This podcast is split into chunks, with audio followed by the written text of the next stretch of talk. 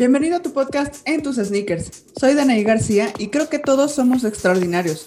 Y es por eso que te invito a ponernos en los sneakers de personas increíbles para conocer su historia a través de fotografías que se guardan en la mente y en el corazón.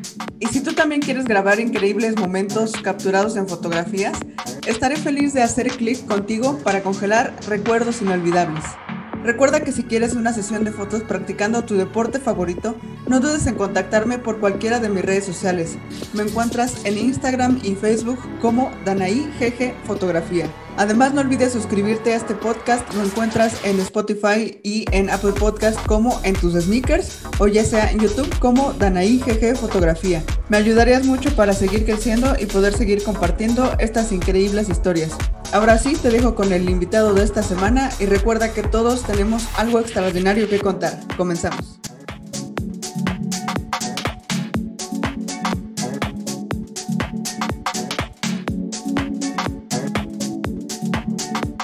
La invitada de hoy no necesita presentación porque estoy segura que todo el mundo la conoce. Pero solo por mencionar una cosa, es la primer mujer árbitro mexicana con una certificación internacional FIBA. Pues nada más por comentar algo. Y estoy segura que sin duda la escena del básquetbol mexicano no estaría completa sin su nombre.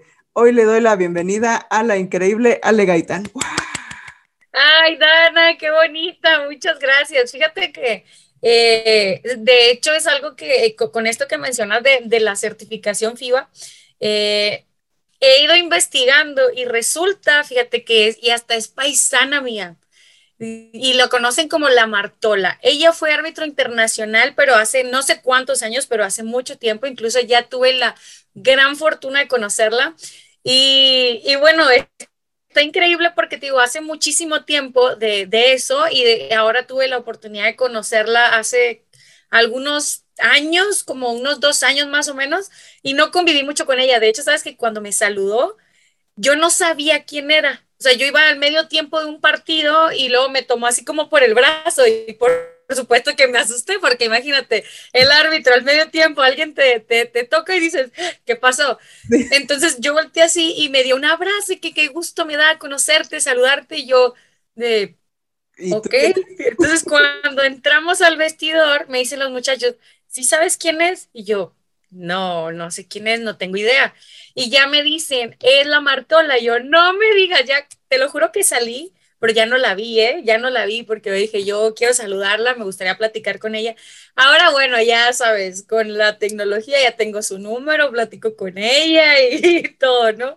Em, así que fue ella y creo que hubo algunas por ahí, pero hace mucho tiempo tuvimos un gap muy grande donde no teníamos eh, mujeres árbitros internacionales.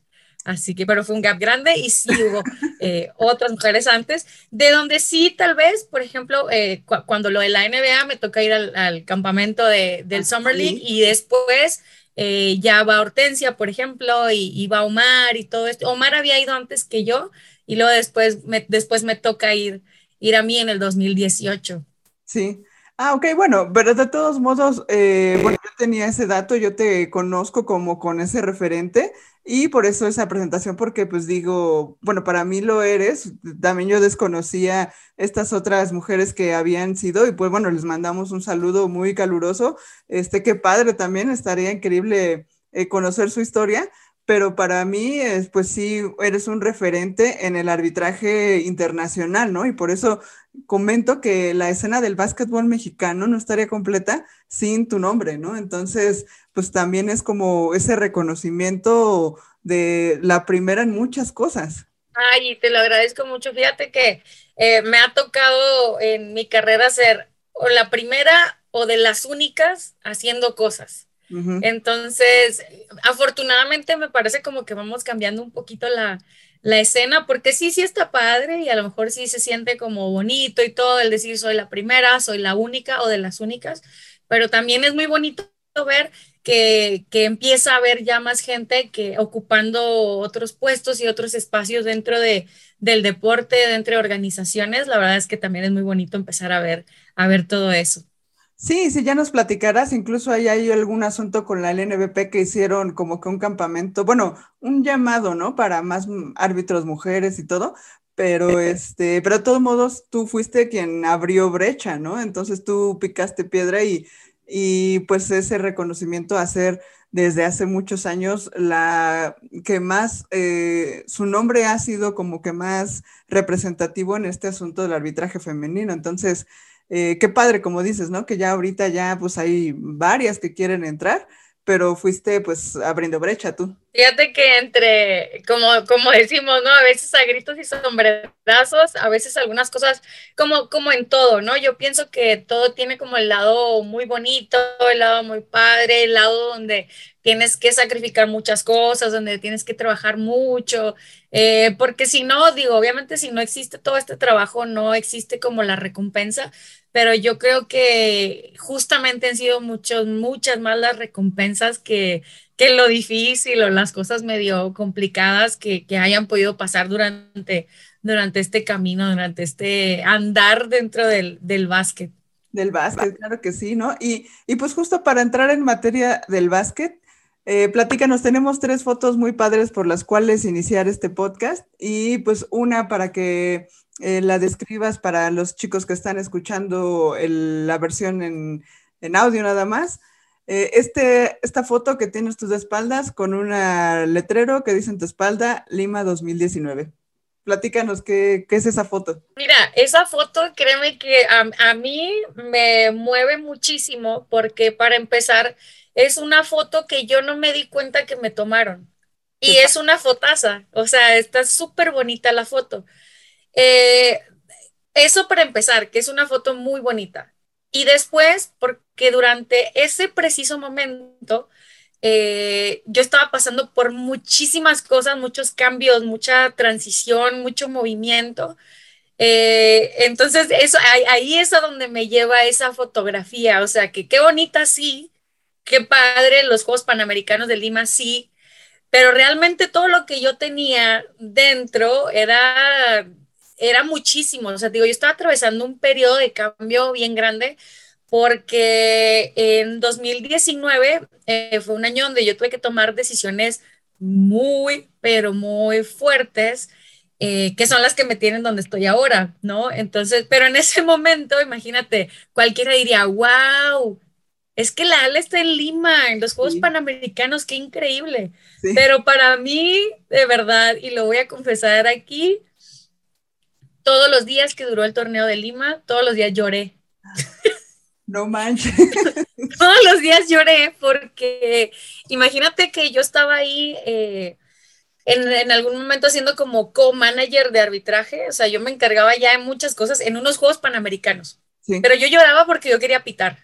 Claro. O sea, entonces como a veces eh, uno como que se aferra a algo y está la vida diciéndote, hey, acá tengo otra cosa para ti, voltea para acá, voltea para acá.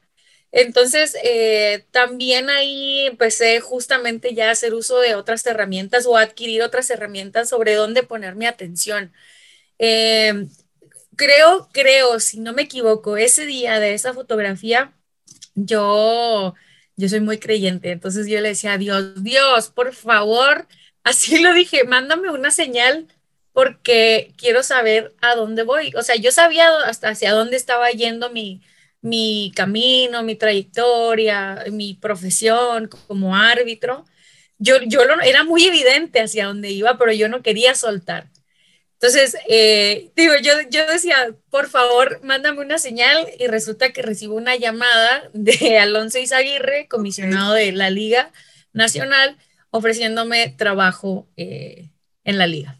Entonces, ¿qué representaba? Mi primer pregunta, Dana, fue, ¿y eso quiere decir que tengo que dejar de arbitrar?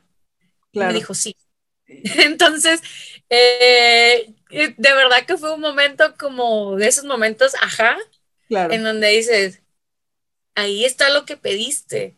Y no era lo que yo quería en ese momento, ¿eh? No era lo que yo quería, o sea, me dolía mucho y me podía mucho, por eso te digo, hay un momento de, de cambios, de decisiones, de transición pero me parece que también se me concedió eso que estaba pidiendo de que mándame la señal porque necesito entender. Entonces creo que eh, por eso te digo, esa foto me lleva justamente a ese momento donde yo tomé la decisión de aceptar ese trabajo y, y de comenzar ya también a integrar otras cosas que traía yo eh, en la cabeza, en la vida, sucediendo. Y pues es lo que me tiene hoy aquí donde estoy. Híjole, pero qué difícil, ¿no? O sea, lo dices tan sencillo porque ahorita yo creo ya pasaste por ese proceso, porque yo creo que muchos, y, más ahorita, inicio de año, inicio de muchas cosas, creo que muchos estamos en ese momento justo también de, de qué sí, seguirá en nuestra vida, ¿no? Ahorita pues finalmente la pandemia también nos tiene como medio atorados, pero ¿cómo, cómo es ese proceso? Pues yo te, te confieso también, ahorita estoy justo en ese proceso de saber si sí sigo, si no sigo, si quiero, si no quiero, o sea, qué, para dónde ir, ¿no? Entonces, híjole, qué, qué valentía tuviste en ese momento para decir, ok, o sea, mándame una señal o, o, o cómo, cómo averiguar para dónde va tu camino, ¿no? O sea, y, bueno, yo creo que también tienes una ya una educación mental y una educación eh, en el arbitraje y, toda tu vida te ha ido como que orillando a ese momento que finalmente ya ahorita explotó y ya eh, lo estás haciendo con todo. ¿Sabes?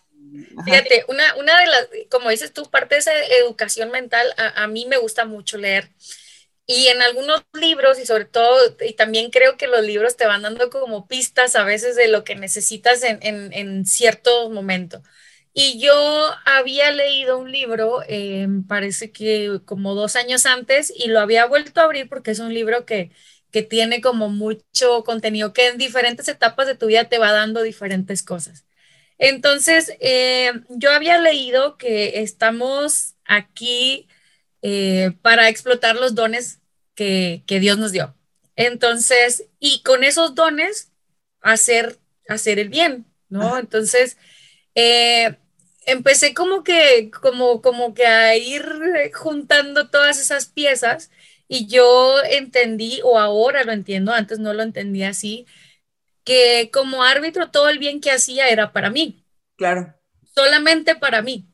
Entonces, cuando empecé a descubrir y explotar verdaderamente esos dones, eh, entendí que hacía mucho más bien hacia afuera, ¿no? O sea, como que podía eh, transmitir un poquito más, dar un poquito más y la verdad que pues no fue fácil porque creo que regularmente estamos eh, como viendo qué es bueno para mí, qué hago para mí, lo que es para mí, para mí, para mí.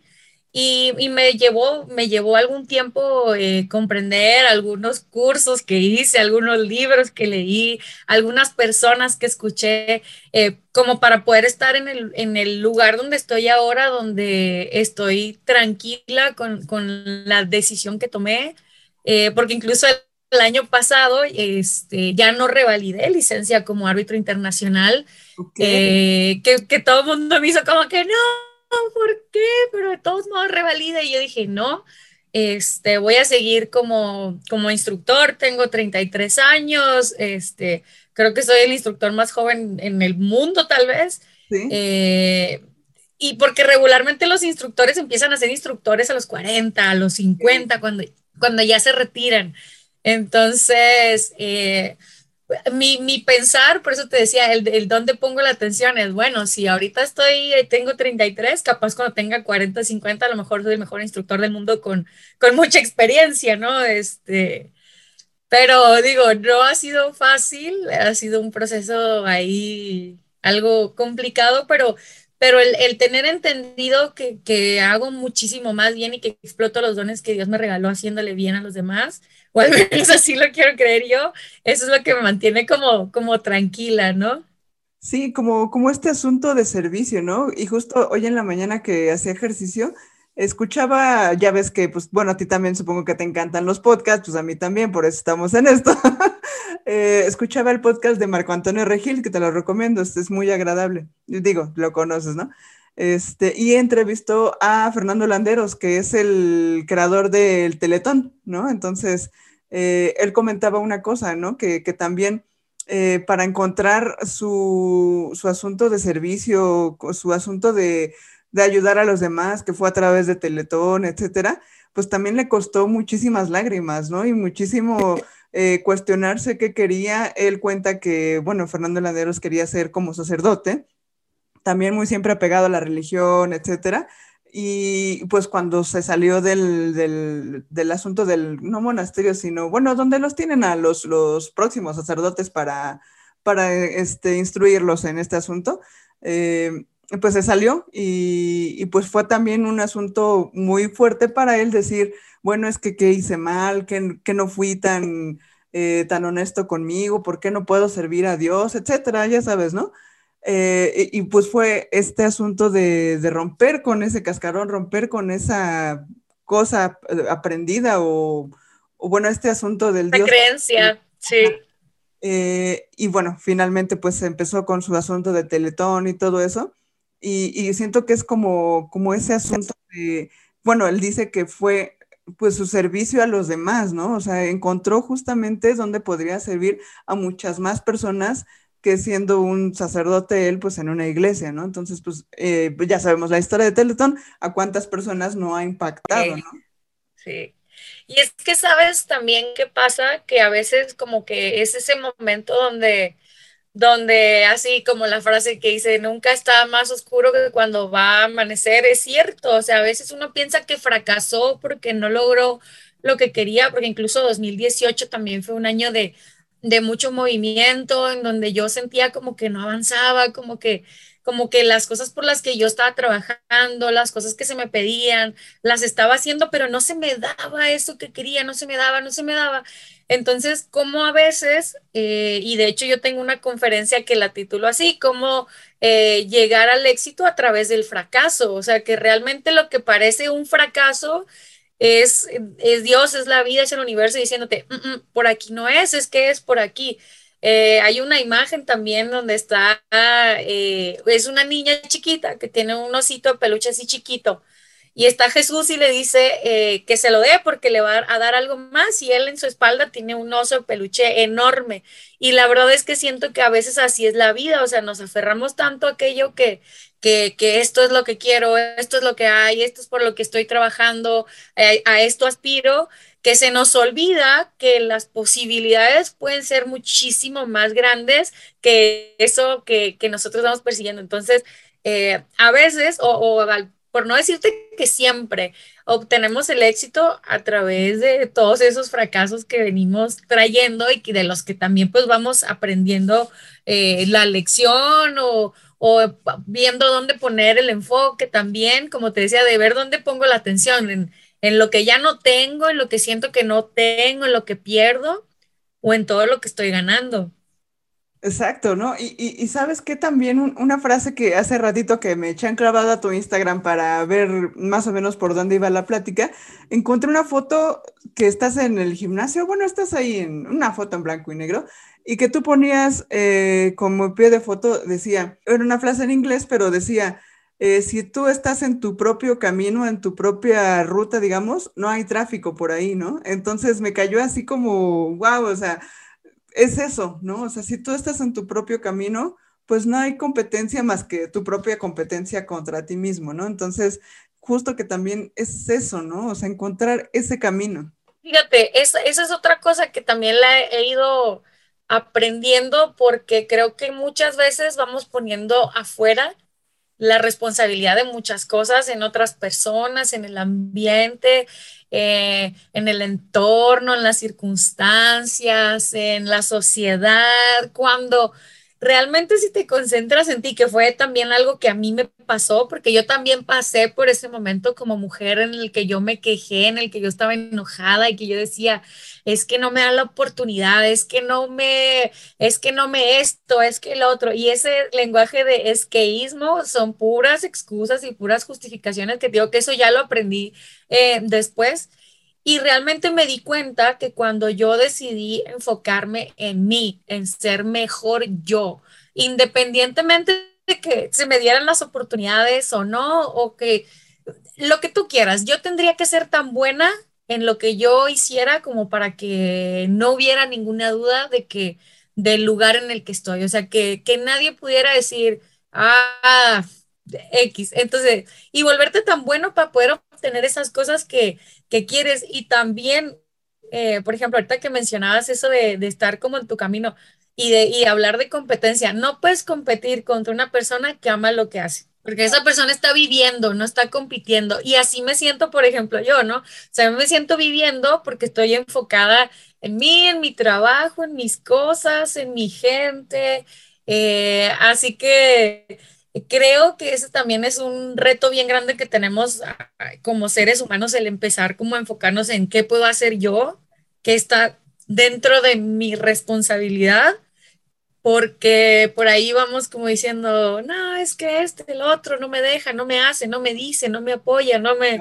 Claro. Y, sabes también una cosa que, bueno, más adelante lo platicaremos porque pues yo creo que es un, factor que también influyó mucho en tu camino. Eh, dices, bueno, eh, que no quepa duda del lugar en donde estoy. Y más siendo mujer, siendo joven, siendo árbitro, que es un asunto totalmente machista eh, pues en un deporte que también las mujeres apenas están tomando su camino en general, tanto jugadoras como árbitro, como directivos, como lo que sea. Entonces, pues también tuviste que trabajar el triple, yo creo, no el doble, sino el triple, para que no quedara duda de que tú tenías que estar en ese lugar, en ese camino, ¿no? Entonces está bien cañón. A veces es como, y sabes que a mí me causaba hasta como tristeza el tener que decir, tenemos que trabajar más del triple y ser el doble de buenas que los demás para que nos consideren iguales. Claro. O sea, y es triste, es triste, creo que cada vez pasa menos, pero también, Dana, por eso te decía, el, el enfoque, o sea, ese trabajo extra, ese enfoque extra te va haciendo muchísimo más fuerte, te va formando muchísimo mejor el carácter, te va abriendo también muchísimas más posibilidades, ¿no? O sea, eh, sí te digo, da tristeza de repente el saber que, que, así, así es, pero, pero si enfocamos en, en, todo lo bueno que es el haber hecho todo ese trabajo extra, por ahí me parece que está mejor, ¿no? Sí, claro, ¿no? Y, y de todos modos, o sea, eh, como bien decías hace un momento, si, si estás en lo que tú amas, pues como bien dicen, no es un trabajo, ¿no? Nada más es hacer lo mejor que puedas y crecer tú personalmente lo mejor que puedas y, ir aprendiendo. Sí, obviamente, pues eh, esforzarte el triple, pues desgraciadamente por, por lo que hemos comentado, pero no te cuesta trabajo porque es lo que amas totalmente. Así, y, sabes también, fíjate, otra cosa que, que, he ido aprendiendo, porque durante algunos años yo era como de la idea de trabajar 24/7 y hasta como tener culpa cuando me sentaba a ver la tele o, o algo así. Y también he aprendido que no se trata de eso y que hay etapas también, como que hay etapas en donde tal vez sí tengas que trabajar 24/7 en algunas cosas, pero realmente esos momentos como de, de, creatividad y de todo es cuando logras desconectar un tantito y después regresas, como, como ese respirar, yo lo relaciono mucho como con manejar. Cuando vas manejando y haces una parada o porque ya te cansaste o porque tienes que cargar combustible o porque vas a comer. Es lo mismo con, la vida, o sea, tienes que desconectar, tienes que ir a cargar gasolina, tienes que ir a comer y después regresas y, y sigues el, en, el camino, sigues ahí avanzando. a mí me gusta mucho compararlo con, con eso. Claro, y, sí, está, está muy padre tu analogía. Y bueno, ahorita antes de entrar a las otras fotos, para que no se me vaya esa idea, eh, vas en el camino y ¿cuál es tu gasolina? ¿Cuál es tu tu motivo y cuál es tu, pues sí, tal cual tu gasolina para que, te apartas un poquito y sigues en ese camino? Mira, por ejemplo, eh, he ido haciendo y aprendiendo otras cosas.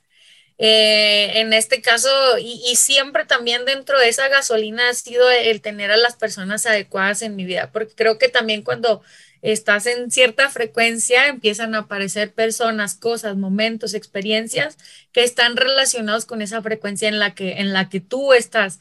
Y pienso que las personas que han aparecido en mi vida eh, me han ayudado siempre, digo, las que han estado siempre, que es mi familia, y las que han ido apareciendo a lo largo del camino y que, y que se han quedado a pesar de la distancia, a pesar del tiempo, a pesar de la pandemia, a pesar de lo que tú quieras me parece que esa es una gran gasolina y cuando, eh, sobre todo las personas, empecé a estudiar eh, coaching porque quería eh, como empezar a, a entender más algunas cosas sobre mí y resulta que encontré encontré oro porque encontré que todo lo que lo que iba aprendiendo ahí, las personas que iban apareciendo me iban acompañando para ir creando cosas. Me, a veces entendemos que la creatividad es del que pinta, el que dibuja, el que... Y realmente la creatividad existe en todos. Entonces yo encontré que yo tenía una creatividad inmensa eh, cuando yo aprendí algo y decía, para el arbitraje, para mis árbitros, para el, para el deporte, para esto, para el deporte. Entonces, eh, creo que, que eso, eh, eso ha sido como la, la, gasolina del ir encontrando esas personas y esas cosas que me ayudan como a sentir que, que voy cumpliendo con mi misión. Claro. En la vida. Eso es lo que me da gasolina.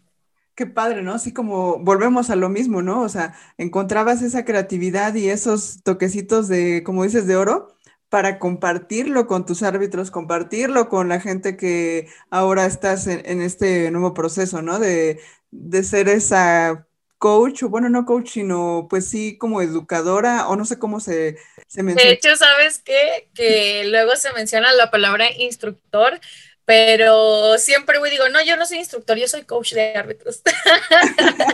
Pues, pues, coach, eh, y ahorita más adelante entraremos en, en materia de coach, ¿no? O sea, ser coach, porque pues tú tienes ahí un título de coach ontológico, ya nos platicarás, pero este asunto de que ahorita todo el mundo es coach de todo, ¿no?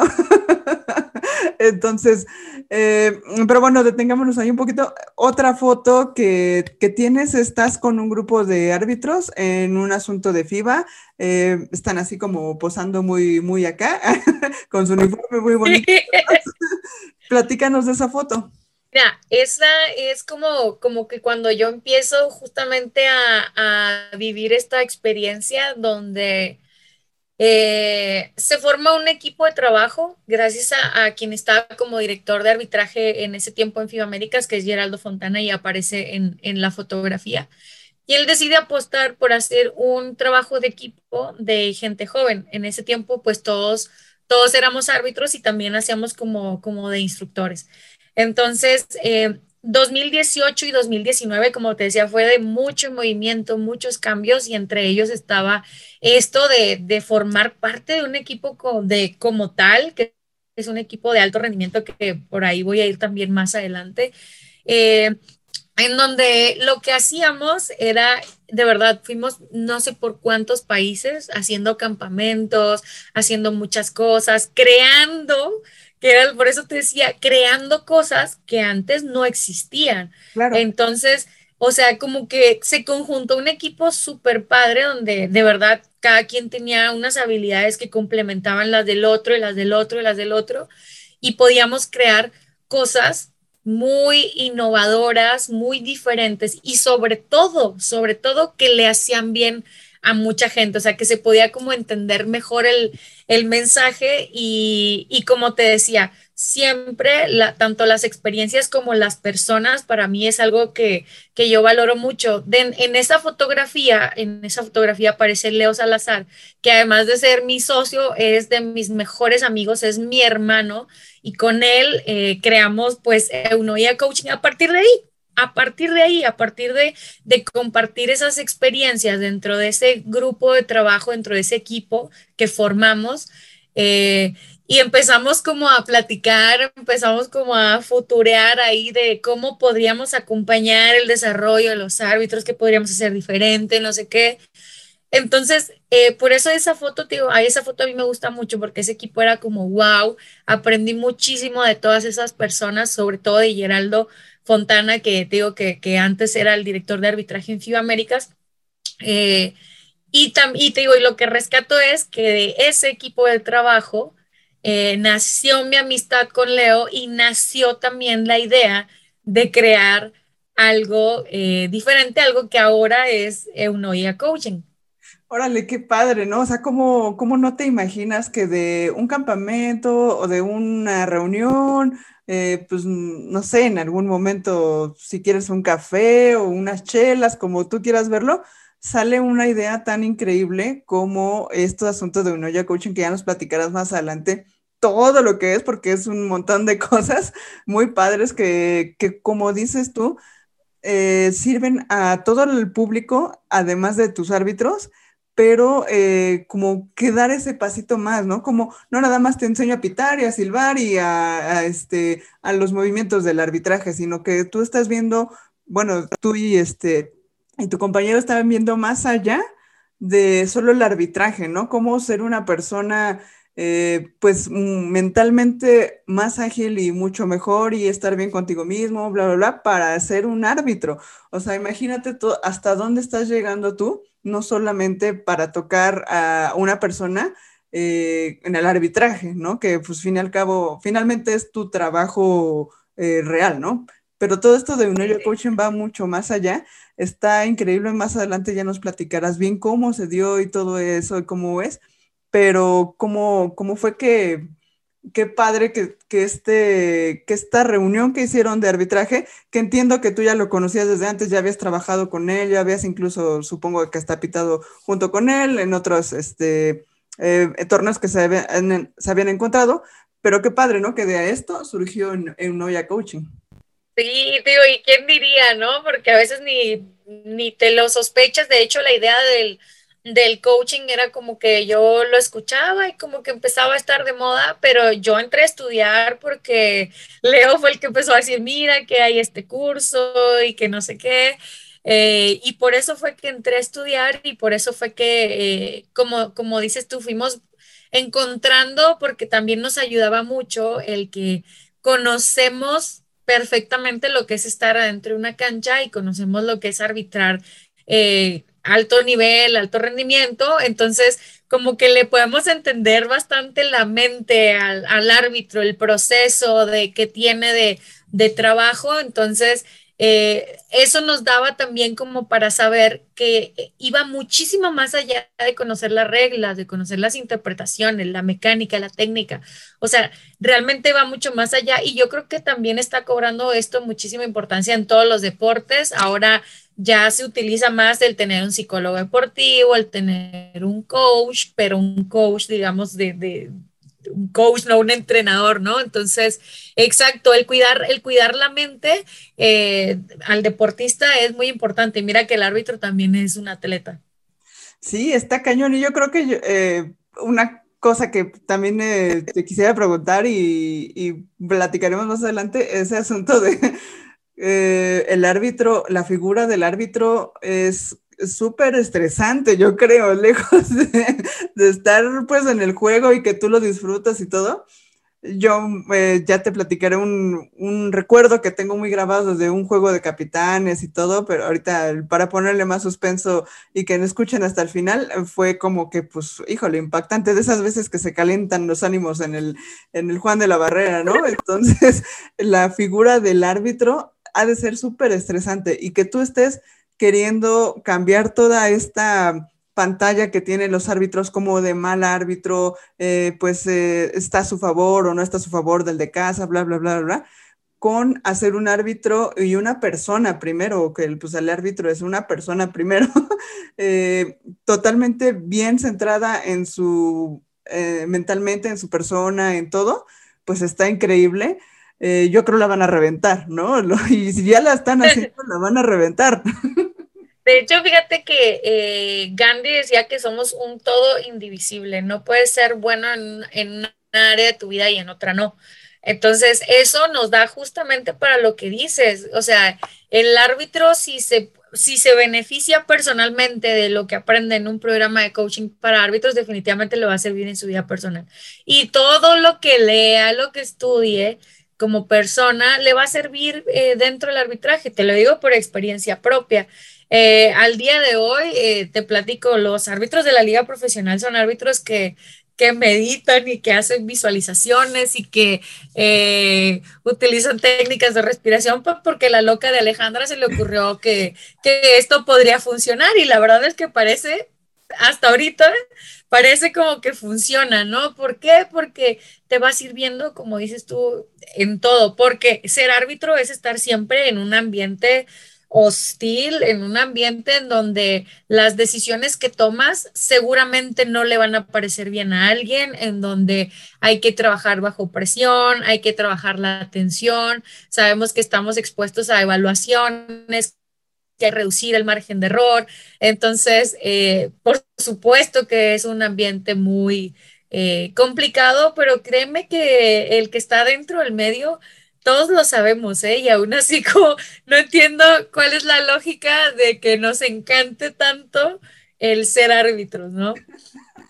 Sí, porque pues eres el, odiado o el amado, ¿no? O sea, no hay medias tintas en, tu profesión. Y, ni siquiera amado, Dana, porque si el equipo gana, ganó porque son bien buenos, pero si perdieron, perdieron porque el árbitro se equivocó, o sea. Tienes razón, sí es cierto.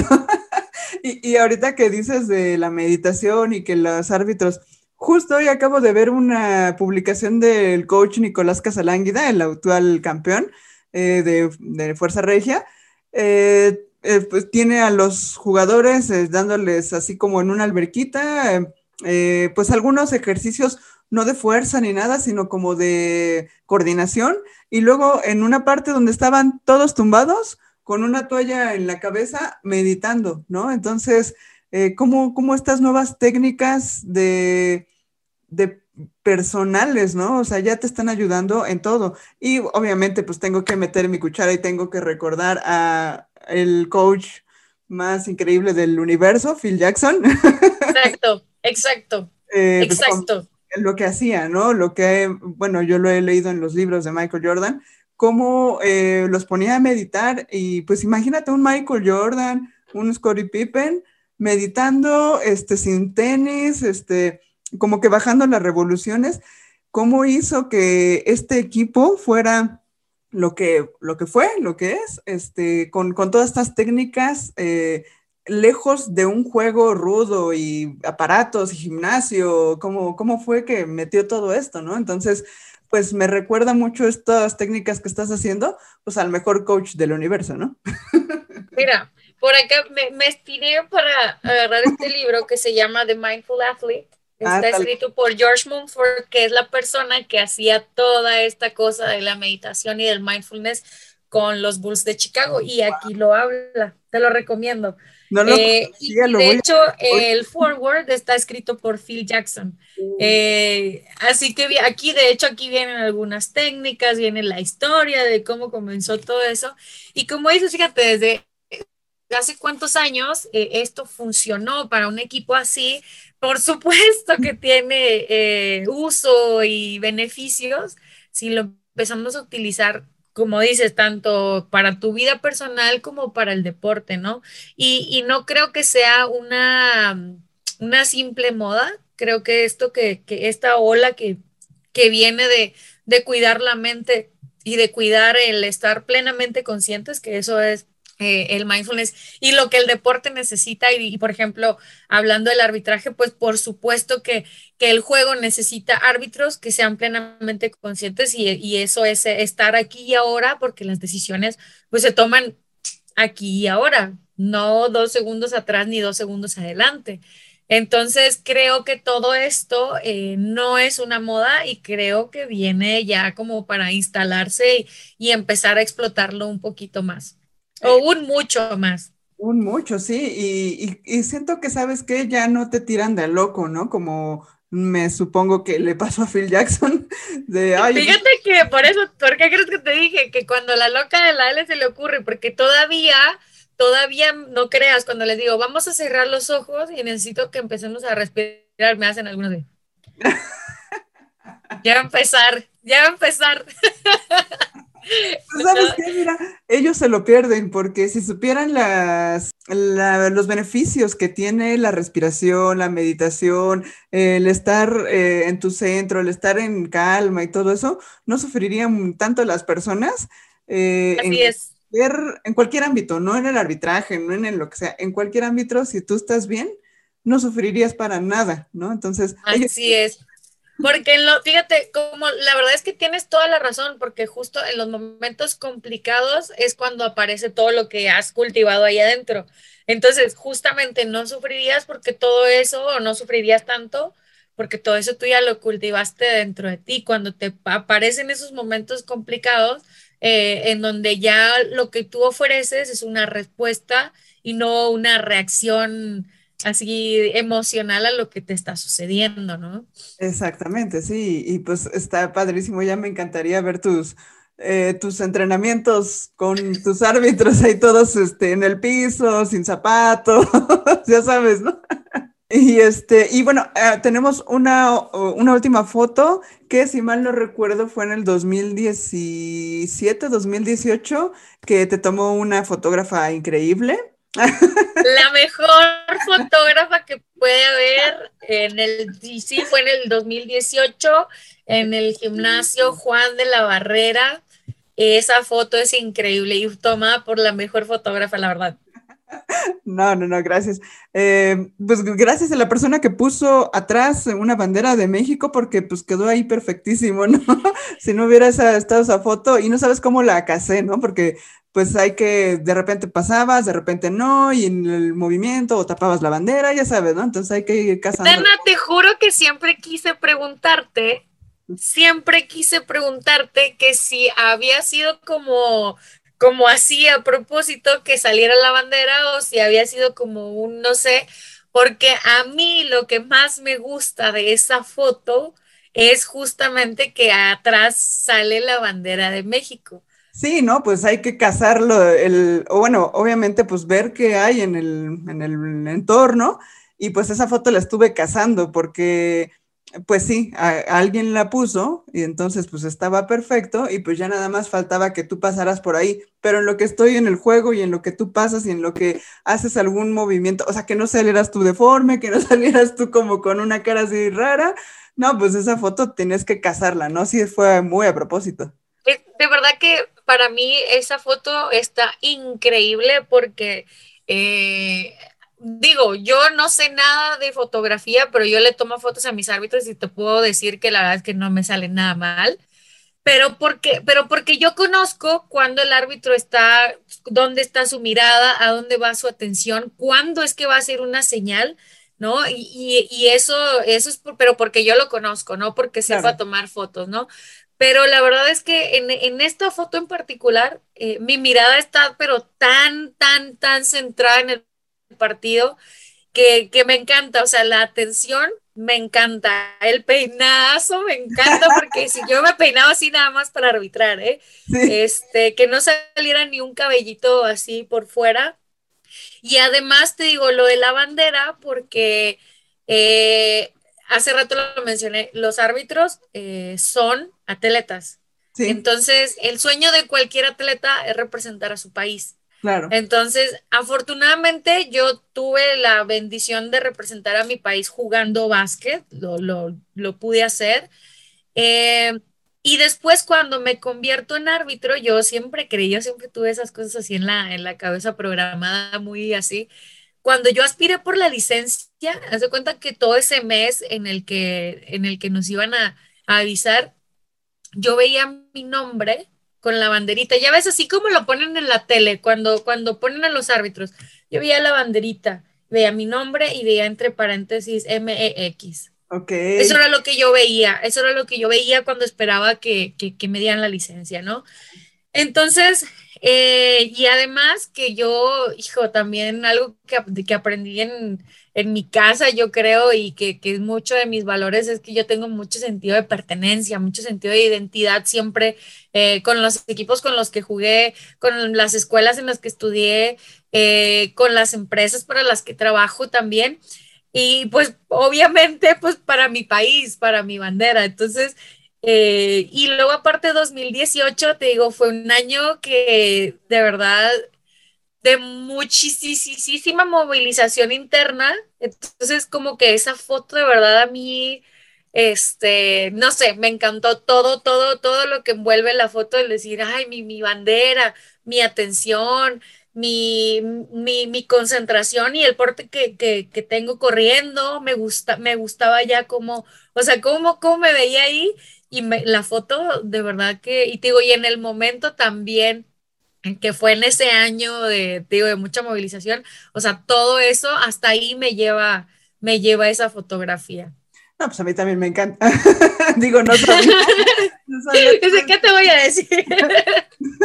no sabía todo el trasfondo y conocerlo es, es padrísimo para mí porque justo e, este podcast, ¿no? O sea, la primicia de este podcast, conocer el detrás de cámaras de una foto, ¿no? O sea, cómo, cómo puede ser una foto tan representativa, tan significativa para ti. Por ejemplo, la de Lima, ¿no? Que la persona que te la tomó no sabe todo lo que mueve eh, para ti esa foto, ¿no? igual la, otra de los árbitros donde estás este, con tu uniforme y la, que yo te tomé, que, que pues yo para mí pues fue sí calzar el momento, pero pues nada más, o sea, en ese mismo torneo te tomé. ¡Ay, qué padre foto!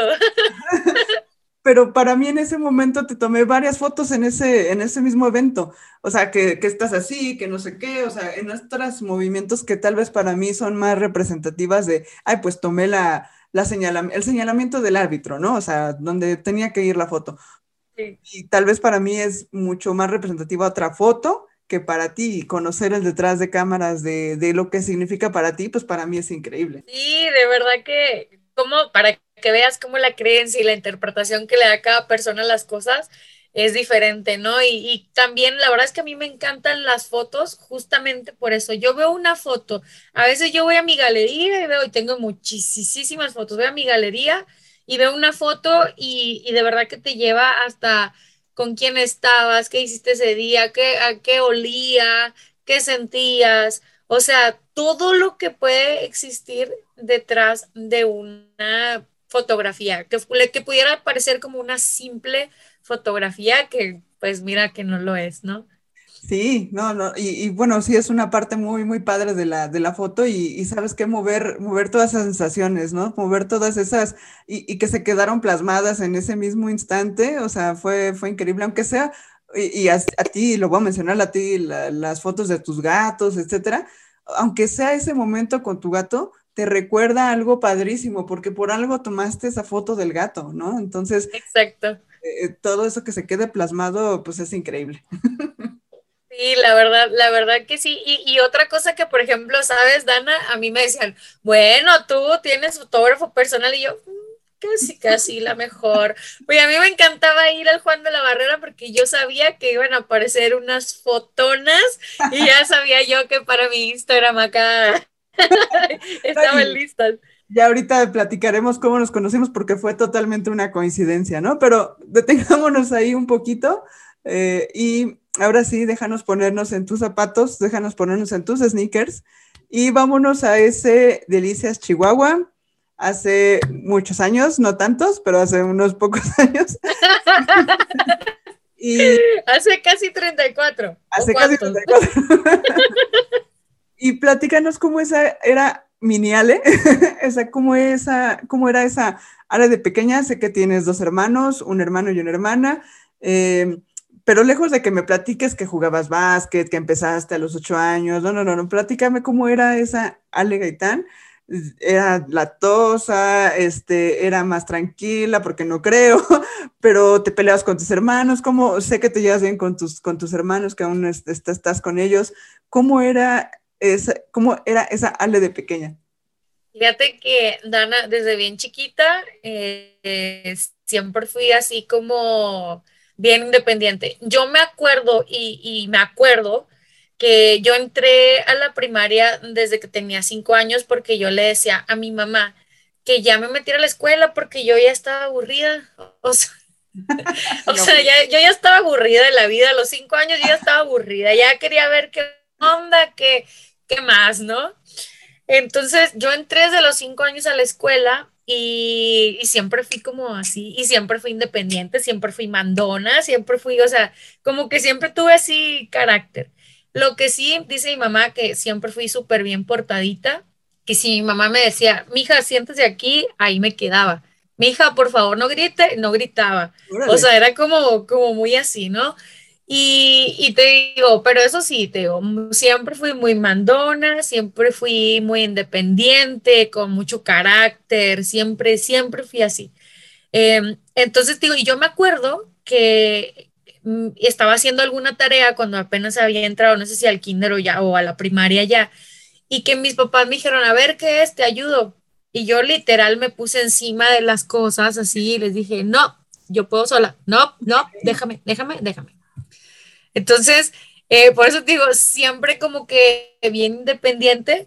Eh, también no parece, yo sé que no parece, pero siempre he sido como muy solitaria. Puedo convivir muy bien con la gente y bromear y lo que tú quieras y hablar en público en frente a muchísima gente. Fui, fui este, maestra de ceremonias desde primero de, la, de primaria. este, para, para que veas que desde ahí, o sea, nunca me ha dado como que pena, pero siempre he sido muy solitaria o sea, muy de mis cosas, o sea, puedo convivir con quien quieras, pero yo luego tengo que regresar, viste, ese desconectarme y de mis cosas, de mis libros, de mi espacio, de mi tiempo, eh, pero te digo, puedo ir, estar eh, dando un curso con 200 personas o con miles si quieres, pero llega ese punto en donde en donde Ale tiene que ir a su cuarto a respirar y a ponerse a leer, ponerse a, a escribir, ¿no? Entonces digo, y desde chiquita, desde chiquita fui así. Que no puede estar sola, ¿no? O sea, hay mucha gente que, que a fuerzas tiene que estar con el novio, con amigos, con la familia, como, y, qué padre desde pequeña tú tener como que ese tiempo para ti y ese espacio de aquí no entra nadie y a los cinco años no me ayuden con la tarea porque yo puedo, ¿no? O sea, y, pues bueno, ya, ya veo de dónde viene toda esta energía y toda esta capacidad para hacer lo que has hecho hasta ahora, ¿no? O sea, ya lo traías tú desde el inicio, desde, desde el chip, desde chiquita.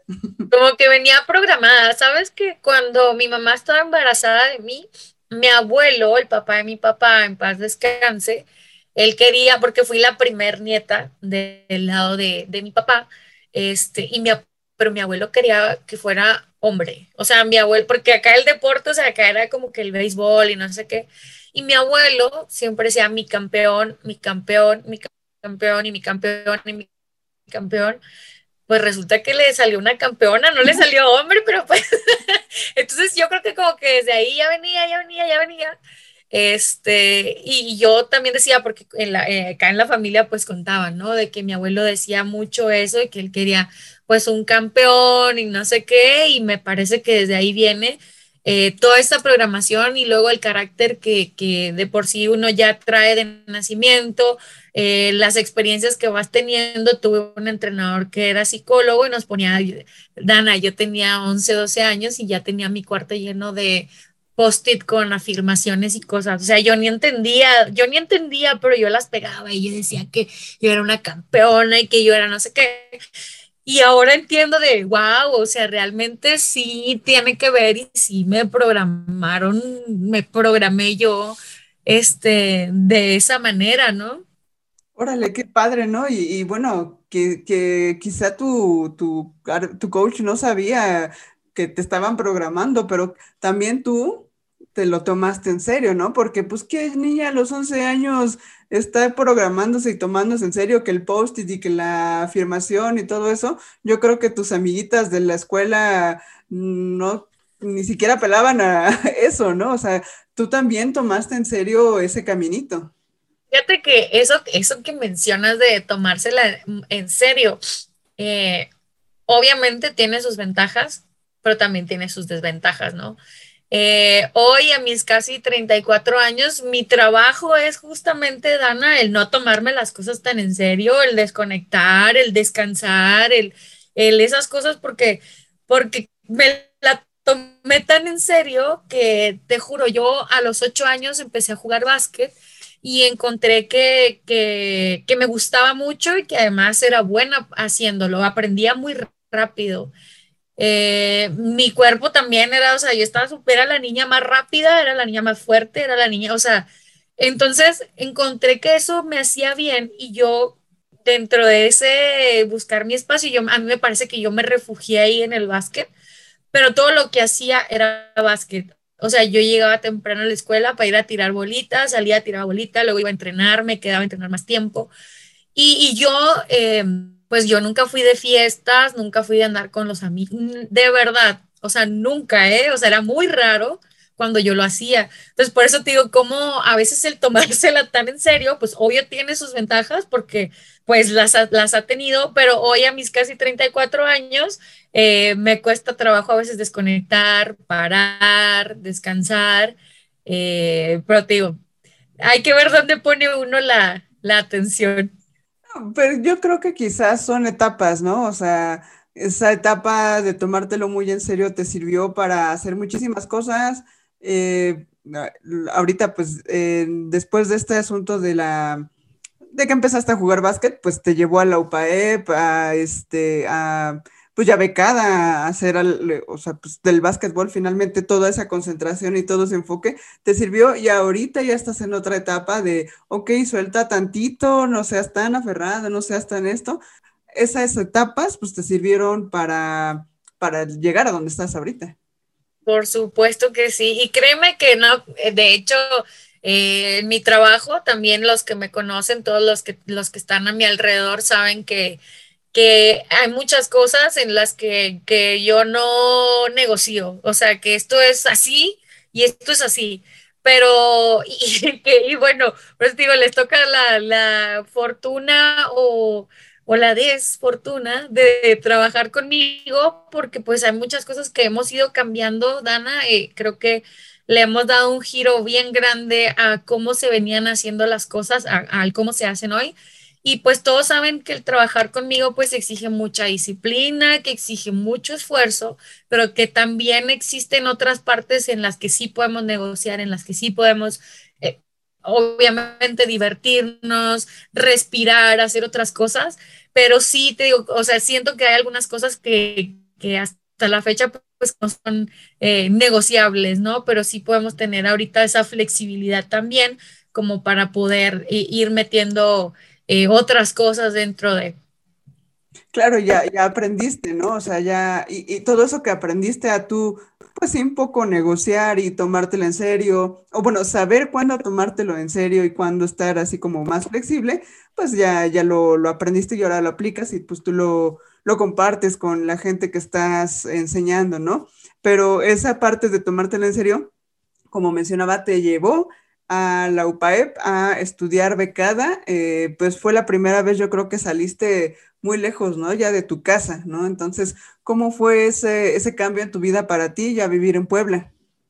Fíjate que, eh, de hecho, yo desde la prepa, yo me fui a Chihuahua. Chihuahua está aquí cerca, a una hora, pero pues ya representaba estar toda la semana fuera de mi casa, lejos de mi mamá, lejos de, ya sabes, ¿no? El empezar a aprender desde esa edad que a cocinarte tú solo, arreglar tú tus cosas y todo. Entonces como que, como que ya traía poquita experiencia.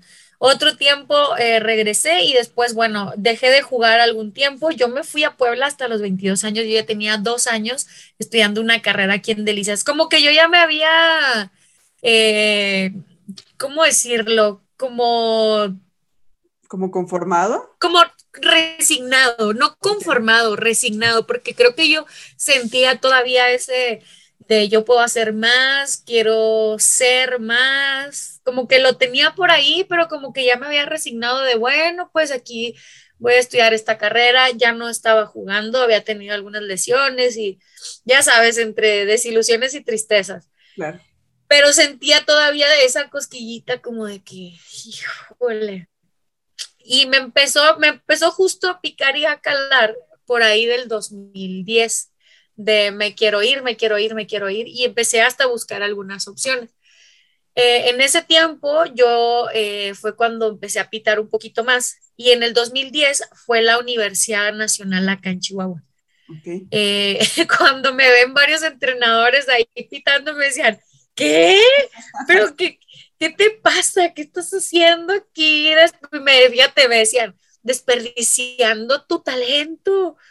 Y yo, no, pues aquí pitando, pues ya llevo dos años en la carrera, en Delicia. Sí, sí. Y ándale, que empiezo a recibir correos, llamadas, pa, pa, pa, y para que veas cómo son también los mensajes que te va dando la vida, ¿no? De por dónde.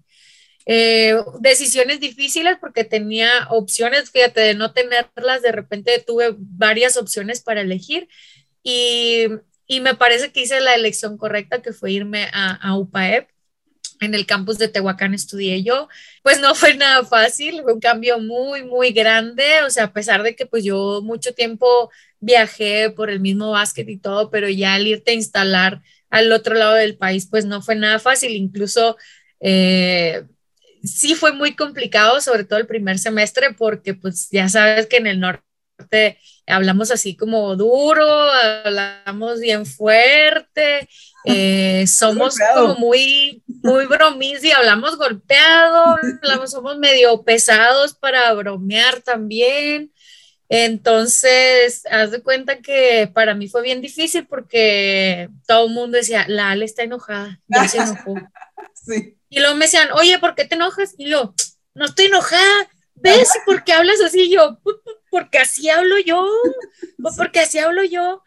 Y, y también había otro factor ahí, Dana, que era que, pues soy de Chihuahua, hombre, Chihuahua es estado de básquet. Claro. A mí me tocó... Eh, Afortunadamente, desde los ocho años, desde los nueve, diez y once, jugué tres años de mini, fuimos campeonas tres años, luego fuimos campeonas otros dos, luego jugué en la prepa, o sea, Chihuahua, o sea, era cuando nosotros donde nos parábamos, o sea, íbamos y, competíamos, o sea, yo la verdad, yo, eh, eh, eso que me voy a confesar aquí, que dicen, ay, que hay que divertirse lo importante es competir, no señor, hay que ganar. O sea, no, señor, hay que divertirse. Uno se divierte más cuando gana. O sea, así. Yo, yo creo fervientemente en eso. Entonces, cuando yo me voy, allá me encuentro con que la personalidad de la, de la gente, pues era muy diferente. O sea, yo quería ganar y yo quería entrenar duro todos los días y yo hablaba fuerte y, y órale, y allá era como, ¡oh! entonces pues me costó mucho trabajo, me costó que, que la, la, que era como nuestra tutora en la universidad me tenía ahí de que todos los días hablando conmigo, que porque pues yo era bien agresiva y no sé qué, yo. Decía yo. Ajá. Y pues más coraje me daba, pues porque. Sí. Entonces, y de hecho, Dana, déjame decirte porque también siempre fui así, ¿eh? O sea, también así cuando jugaba yo exigía. Yo siempre, ay Dios, pobre de la gente que está alrededor mío, porque yo exijo mucho, yo exijo mucho y presiono mucho. Y créeme que cuando justamente que salió la serie de Jordan, yo decía, ya vieron que no estaba yo tan mal. Te lo juro, te lo juro que para mí, porque a mí mucho tiempo, de verdad, Dana, yo fui a terapia porque yo decía, yo estoy mal estoy mal, está mal lo que yo hago. Entonces, y hasta la fecha eh, ha sido como un ir modulando ese carácter que tengo de que soy muy exigente, de que no sé qué, y que le exijo a las demás personas y todo. Entonces, que, de que yo decía, no, es que prepotente. Cuando salió la serie dije, o sea, me pude haber ahorrado la terapia si esta serie la sacan antes. Claro. Te lo juro. Eh, ya, ya me imagino el meme que salió, ¿no? De que eh, cualquier cosita que le hacían a Jordan se lo tomaba personal, ¿no? Y fíjate, ahí te va, ahí te va otro dato. Resulta que cuando estaba en la serie yo me empecé a sentir como bien, como liberada, como de verdad. Y resulta también que recibí varios mensajes, Dana, de mis compañeras de equipo de así, de, la secundaria, de la prepa, y así, donde me decían, mira, es que sí, así eras tú de canija, me decían, así eras tú de canija, y yo, ya vieron que no estaba yo tan mal, no estaba yo tan loca. No, pues que halago que te comparen con la mentalidad de, Dios. Imagínate, imagínate. no, imagínate nada más.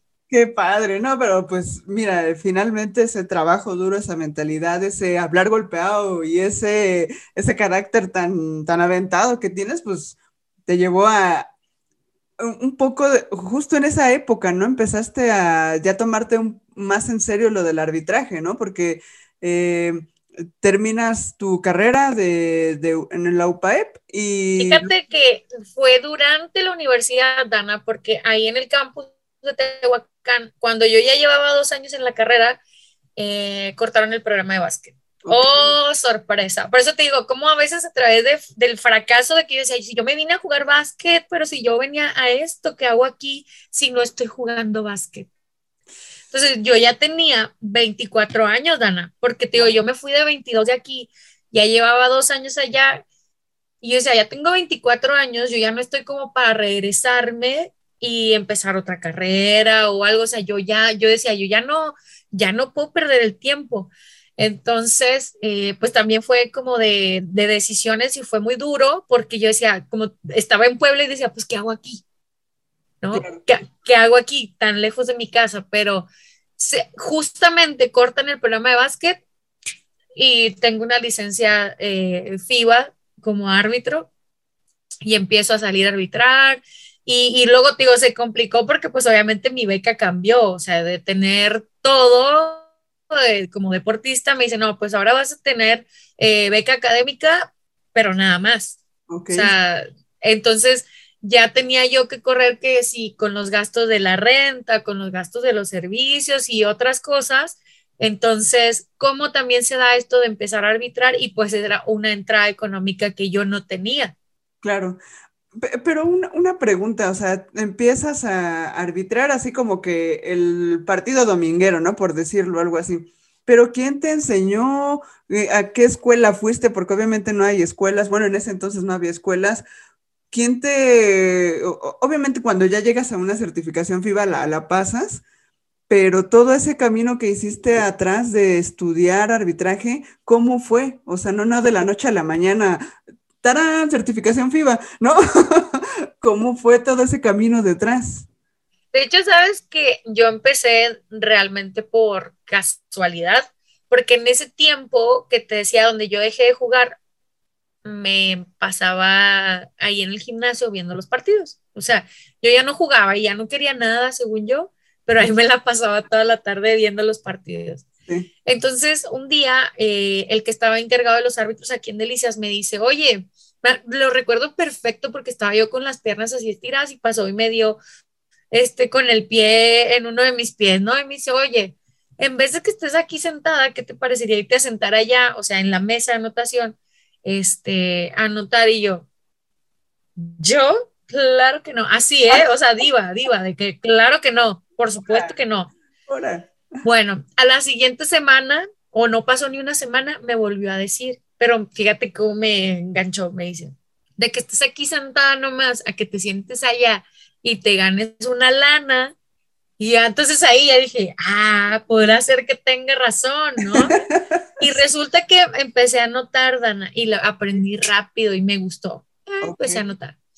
Y los árbitros de aquí me decían, bájate a pitar. Bueno, aparecía la diva que se hacía así, decía, yo, por favor, o sea, ni al caso. Y yo decía, ya me veo ahí haciendo señas, toda ridícula. Ah, y adivina quién se volvió la más sacada de que la seña me salga bien y que no sé qué bueno, el pez por su propia boca muere, ¿no?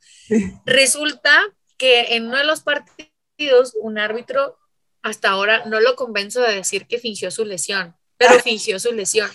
De verdad, le digo, tú fingiste, o sea, fingiste tu lesión y me dijo, bájate a pitar. Entonces me bajé yo a pitar sin saber ni para dónde correr, nada. Yo no sabía, o sea, obviamente pues tenía la noción del partido de lo que es foul, lo que no es foul, si es fuera o no es fuera, ¿no? Porque siempre jugué.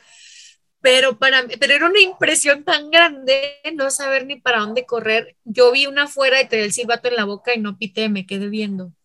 No manches. Y lo dije, fuera. o sea, así te lo juro, te lo juro. Pero a partir de ahí, pues me comienzan a dar juegos como árbitro, ya no tan, porque lo hacía bien. Y me empezaron a dar partidos aquí, empecé a pitar, que si los veteranos, que si no sé qué, y poco a poquito le fui como que agarrando más la onda. Eh, fui a un curso y era como la novedad, ay, la chamaquita, la chavita esta, pónganla, pues como no había, era como que, ¿y esta qué? ¿Dónde salió? A ver si es cierto. Eh, me pusieron a pitar y me empezaron como a corregir algunas cosas y todo, y a partir de ahí empecé a pitar un poquito más. Me voy a Puebla, yo digo, bueno, ok, ya, porque me voy a Puebla, pitaba los domingos allá entonces para sacar para, la semana, ¿no? Claro. Pitaba los domingos en la liga local, pero todo está ahí, está ahí. Y en el 2011 resulta que era pues periodo de licencias. Y Dana, yo estaba en el lugar indicado, en el momento indicado, porque pues, y no me da ninguna pena decirlo, ocupaban mujeres y alguien eh, de aquí de Chihuahua dijo, ¿sabes qué? Existe esta muchacha, pero está en Puebla Me llamaron, eh, me fui a pitar dos, dos fines de semana y dijeron, pues parece como que, como que da, parece como que va a dar. Eh, eh, vamos a invitar. Por eso te digo, y no me da pena decirlo, ¿eh? O sea, y, y, más, de verdad, esto no es como que, como que pase, porque para aspirar siquiera a una licencia es todo un proceso, requisitos, etcétera, etcétera. Y te digo, en 2011 voy al curso, aspiro por la licencia, eh, hice mis exámenes, nos preparamos mucho, leímos mucho, a mí no me gusta perder ni a las canicas, como ya te has dado cuenta, entonces estudié muchísimo porque decía, qué oso que me vayan a decir que no. Entonces, eh, de ahí me empecé a preparar, empecé ya de ahí a cursos y cursos y cursos y cursos y cursos, y con la gente que tenía como cerca, ¿no? Que me empezaba a decir, mira, esto es así, esto es así. Y, sobre todo que cuando empiezo a tener ya experiencia fuera de México, de ahí yo traía muchísimas cosas. Que, que eso también es algo que yo al darme cuenta que aquí no llegan muchas cosas, por eso a mí me da también el, como esa, el sentir esa responsabilidad de compartir esas cosas que pues que no llegan, ¿no? O sea, como todo, toda la historia, viste, como que va ahí engranando, pero, pero pues realmente es, es por eso.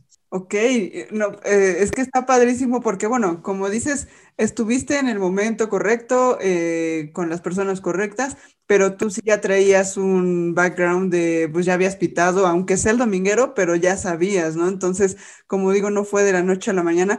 Y, y otra cosa que también comentas, eh, muy cierta, ¿no? Eh, te preparaste, ¿no? Para ese momento de los exámenes o lo que tengan que hacer en esa certificación. No fue de, ah, pues sí, pues eh, por ser mujer y porque soy la única y pues que soy la novedad, pues ya me van a dar la, certificación, ¿no? O sea, tú hiciste todo tu trabajo y como dices, ese asunto competitivo y de no perder ni en las canicas, pues eh, te enfocaste y pues ahí está certificación. Es que, ¿sabes qué? Que de ahí vino lo, lo, lo, importante, porque realmente yo hasta pensé en ni siquiera ir, ¿eh? porque no tenía idea de lo que, de lo que era o a lo que iba. Pero una vez que tuve la licencia, que tuve mi primer torneo y que fui a revalidar la licencia, ahí ya sentía todas las mariposas en el estómago que te puedas imaginar. Todos los nervios que te puedas imaginar los sentía porque yo ya sabía que quería eso. Claro. Y, y entonces, o sea, yo, mi proceso fue totalmente al revés, porque yo empecé a aprender en la Liga Nacional, eh, pitando antes era con ADEIC todavía.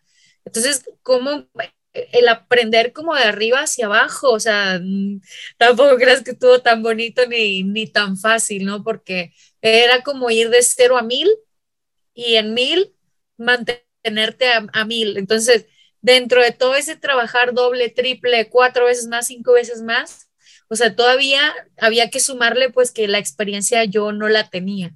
Claro. O sea, yo la estaba adquiriendo y tenía que trabajar todavía mucho más como para mantenerme ahí a, pues al nivel. Sí, ¿no? Y, bueno, finalmente lo lograste y, lo trabajaste y ya con tu licencia FIBA fue que te dan la primera oportunidad en la liga, en la LNBP, en la liga varonil de aquí de México. Correcto.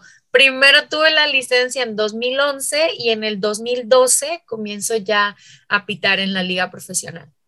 Y, y platícame, ¿qué se siente?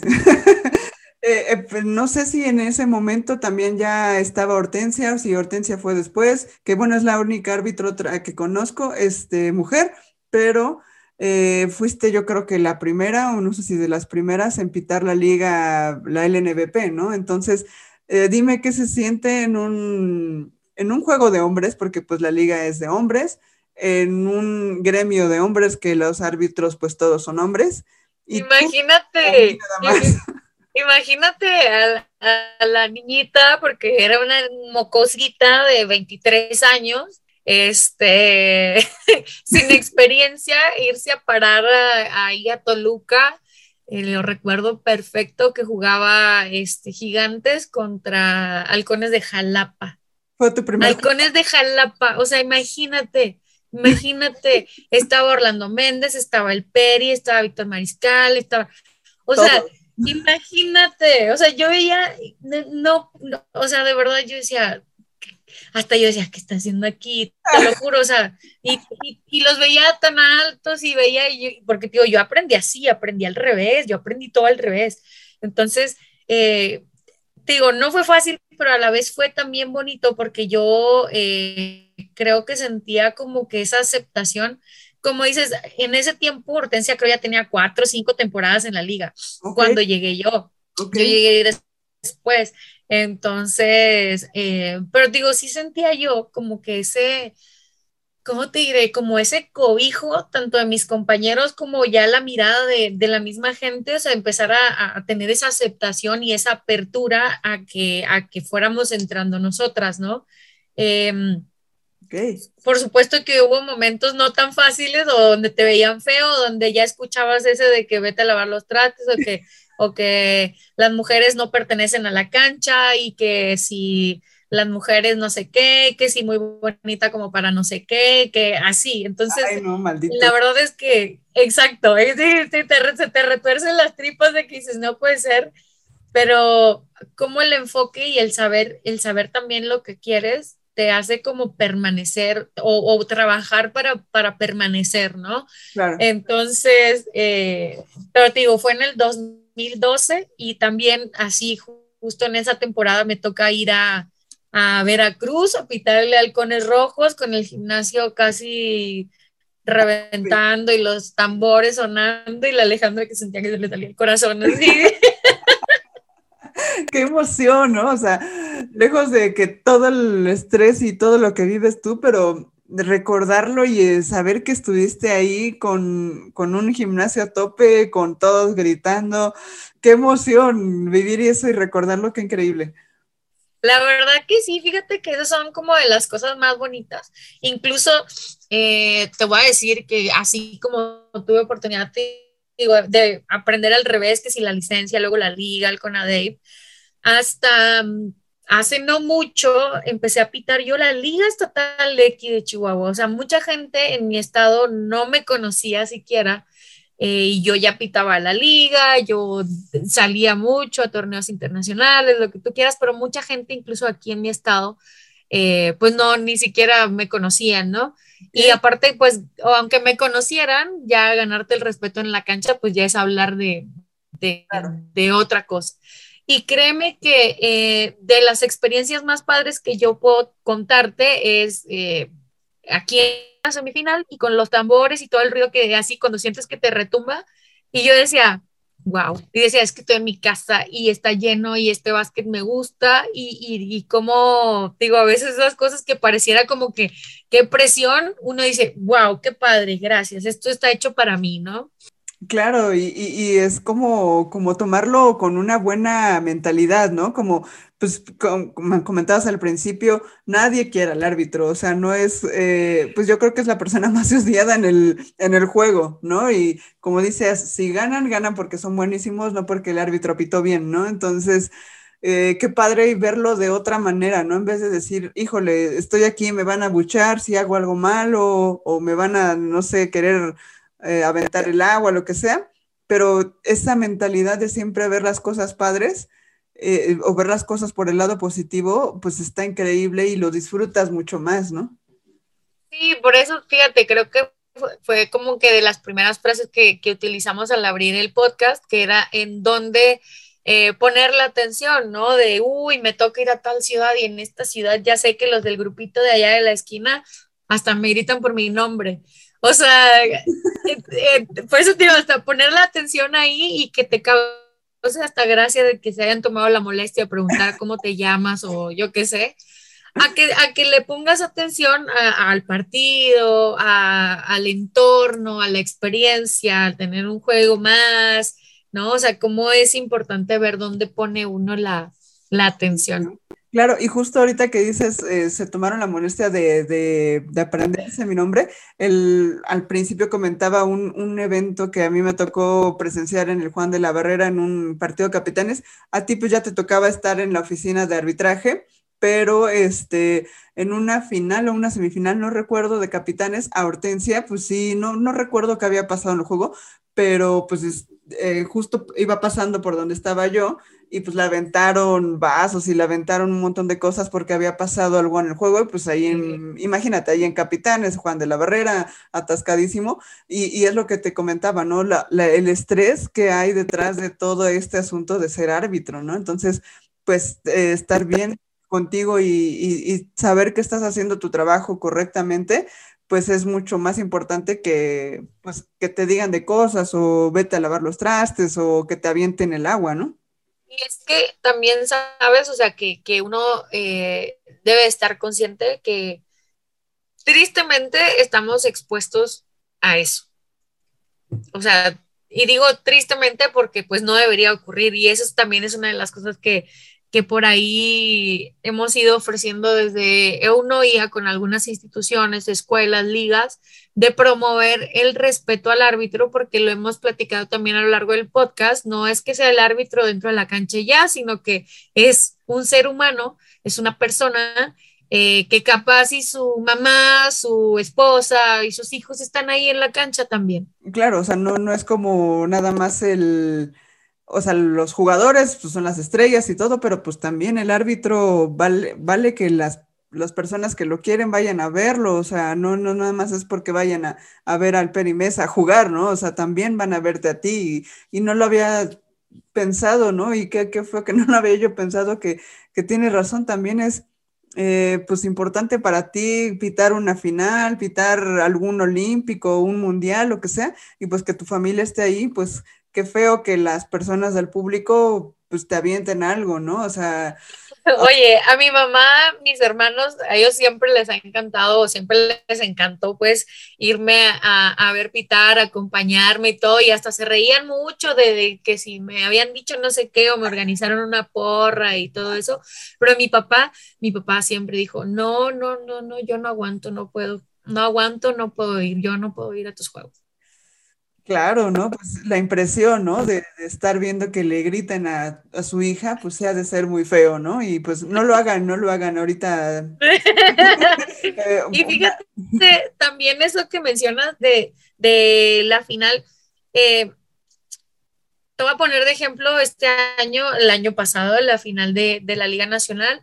Eh, tú sabes que termina y echan las luces y montan todo, entregan medallas, trofeos y el árbitro de cuenta que es como un apagar el switch, te se acabó el partido y es ir como caminando hacia el vestidor, como que llenándote de ese gusto que nada más tú puedes comprender o tus compañeros y tu misma familia pueden comprender lo que significa el haber estado en ese partido, pero que para ti no hay realmente como ese festejo, no hay esa fiesta y no hay esas luces, más que el abrazo de tus compañeros, el abrazo de, del que dirige, del, de todo, esto, nosotros de una final, por ejemplo. Claro, y, sabes qué me acuerdo ahorita que dices, eh, bueno, acaba la, final y pues ustedes se van al, vestidor de los árbitros. Recuerdo en este, en la, foto del U16 que, que, este, que fue el, aquí en la, femenil, la, la, foto que comentábamos al principio, no, no fue tu caso, pero pues llegaban los árbitros y hacían una bolita y empezaban a calentar y no sé qué. Y al, antes de empezar el partido, pues me acuerdo que se saludaban, se daban la mano y como que se echaban porras ellos mismos de decir, vamos a hacer un buen juego, vamos, que todo salga bien y pues se abrazan y ya, pero, o sea, eso pues a mí me quedó muy grabado de que pues en serio nadie toma eh, en cuenta los árbitros más que cuando hacen algo malo, ¿no? Entonces, estuvo padre, o sea, esa sensación de, pues sí, compañerismo entre ustedes, que son los únicos que se echan porras. Porque, porque sabes que tanto entendemos, como te decía, el entorno y todo lo que, lo que sucede ahí dentro, como eh, que estamos muy conscientes también de que somos otro equipo dentro de la cancha eh, y formamos un equipo tanto con los oficiales de mesa, el comisario y todo esto, o sea, que realmente somos un equipo y si no nos, si no nos echamos porras nosotros, ¿quién nos las va a echar, no? y, justo hablando de los comisarios de mesa y, todo este asunto, el, este, el premundial del 2015, que fue cuando nos conocimos, Y, el preolímpico, sí. El preolímpico, perdón, del, del, 2015, ahí este, fue cuando nos conocimos. Y bueno, deja, eh, si me permites contarlo, eh, fue como fue una casualidad. ya lo he contado varias veces en este podcast. Eh, yo fui voluntaria en ese, en ese en ese preolímpico y andaba con mi camarita, eh, pues yo pedí permiso para tomar fotos y todo, y pues yo ya andaba súper feliz, súper campante, porque pues has de saber que yo era la primera vez que tomaba fotos, yo ni siquiera tenía una super cámara ni nada, tenía una cámara de lo más básico de lo básico, pero yo feliz tomando fotos, ¿no? Bien al cabo, pues era voluntaria, no necesitaba eh, entregarle la foto a nadie, ¿no? Y pues yo ya andaba súper feliz y de repente andaba por ahí por los vestidores, no me acuerdo, y me dijiste, oye, ¿tú eres fotógrafa? Y yo, pues sí. y me dijiste, ah, ok, entonces, este, a las tales horas, no sé qué, va a haber un evento de, de árbitros muy importante, así casi, casi top secret, y este, necesito que me tomes unas fotos. Y yo, bueno. pues ya me llevaste ahí, pues ya con todos los árbitros y todo, yo buenas tardes, buenas tardes, no sé qué, y pues ya tomando las fotos y todo, pues te las mandé y todo, pero así nos conocimos, o sea, en un asunto totalmente que tú me dijiste, oye, tú ven para acá casi, casi, ¿no? no sé esa vez. Pero mira cómo, o sea, las casualidades, entre comillas, de la vida, porque también en ese torneo, eh, o sea, yo ni al caso, yo ni estaba ni designada a nada, pero yo había ido a saludar a Geraldo Fontana, que ya mencioné su nombre, y, y, ya desde ahí yo ya comenzaba a hacer cosas, ¿viste? Viste que he sido mandona y así como gerenciar cosas y todo. Entonces yo estaba ahí, eh, que si tomando fotos, que si organizando esto, que si organizando el otro, que no sé qué, y me dijeron, necesito unas fotos y necesito unas fotos que salgan muy bien, y yo dije, los fotógrafos, oye, ¿tú me puedes ayudar? y yo, bueno,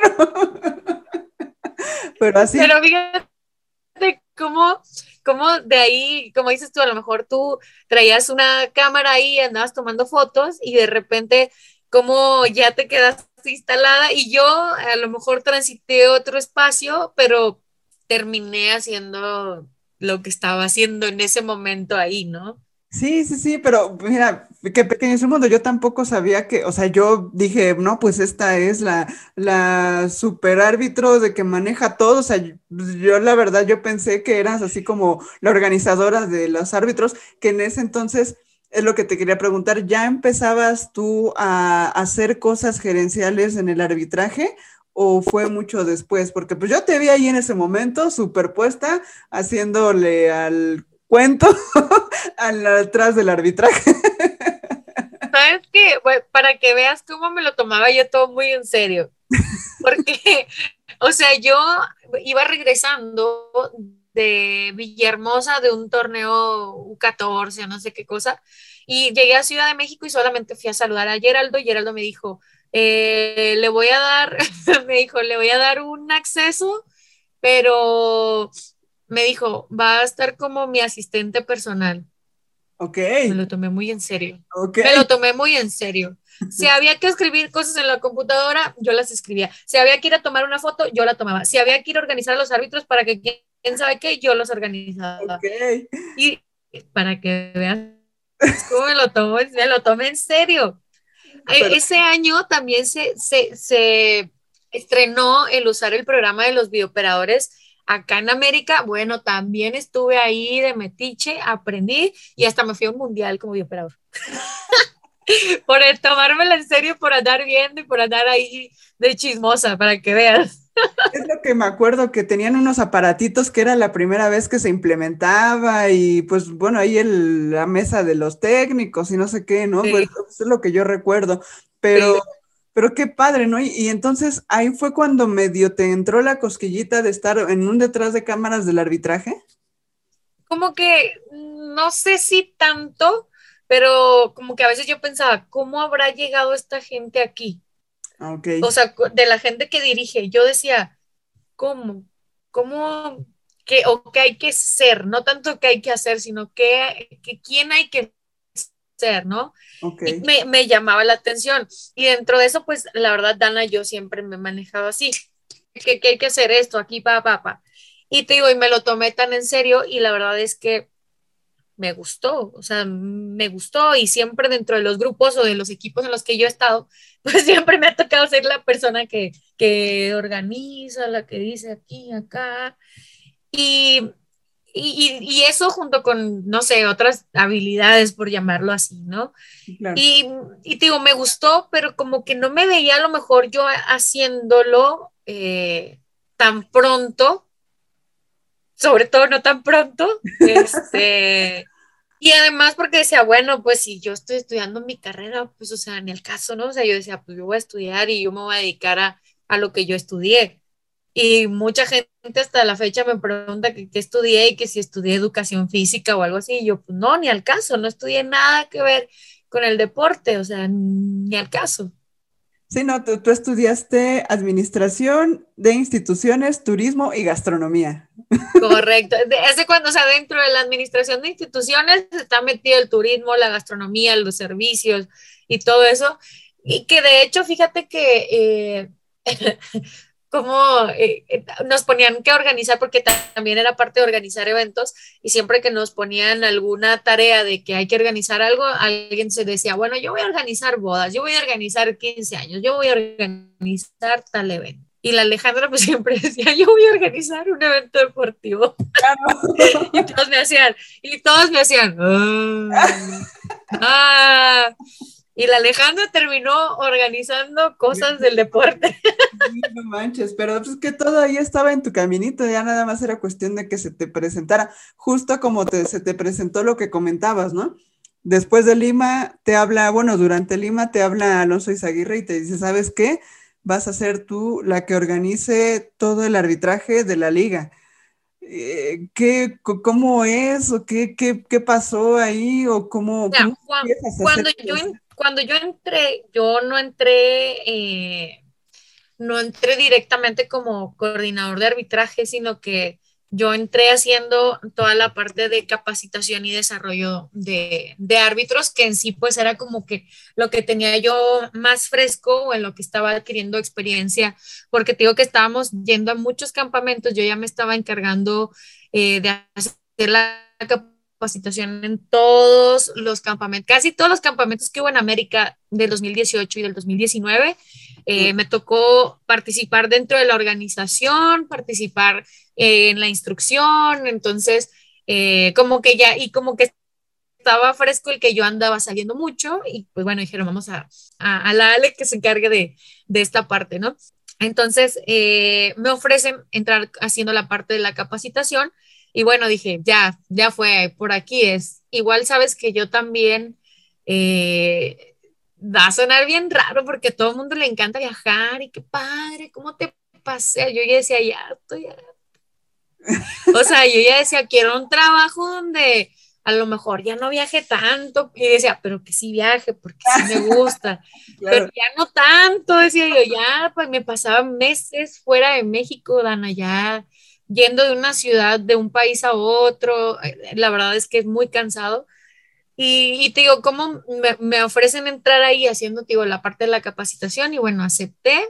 En 2019 comencé eh, haciendo el campamento de, de, ese año y luego hicimos otro campamento como al, a la mitad de temporada y luego hicimos otro previo a los playoffs. O sea, cosa que antes, pues no, antes nada más teníamos uno antes de comenzar y listo.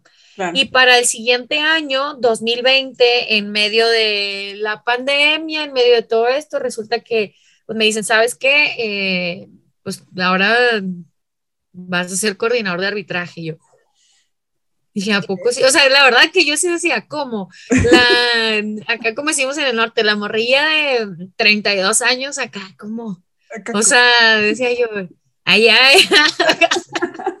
o sea, hasta cierto punto era que como que decía, claro, pero al mismo tiempo decía, pero, ¿qué onda? O sea, era, pues la verdad es que fue un reto bien grande, de esos que te hacen dudar a veces como de si estás este, como apto para, para asumirlo.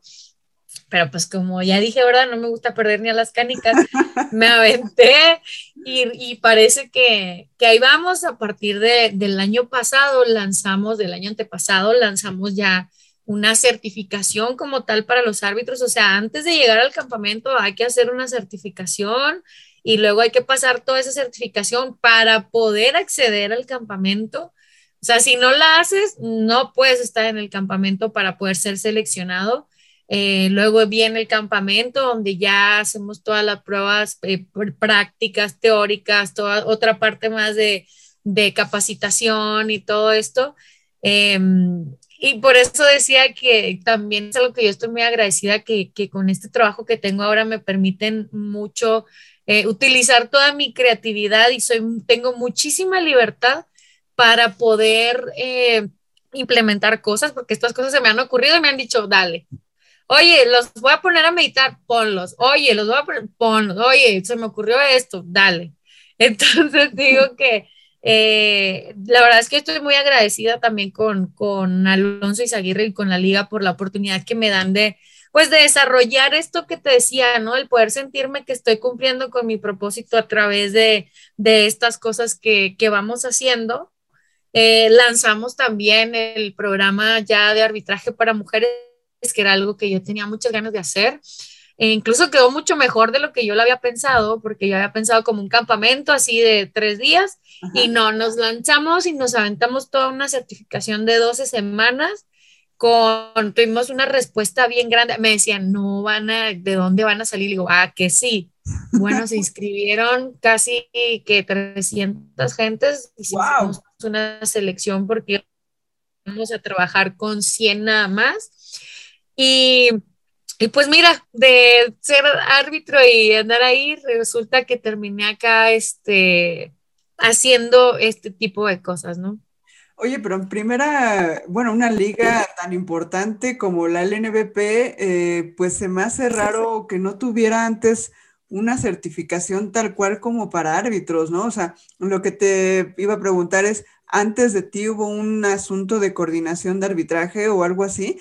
Eh, o, lo están implementando apenas. Y es así, bueno, qué padre y qué raro. El sistema, el sistema, digamos que estaba diferente, ¿no? Por eso mismo es que la liga decide como tal crear su propio departamento de ah, arbitraje. o sea, nosotros tenemos, eh, digo, nuestro departamento de arbitraje y, y, ya de ahí viene otro proveedor que sea tanto la federación o la asociación tal, que es la ah, que provee el servicio de arbitraje, pero como tal la liga decide, te digo, en el 2019 decir, bueno, sabes que nosotros necesitamos tener nuestro propio departamento de arbitraje.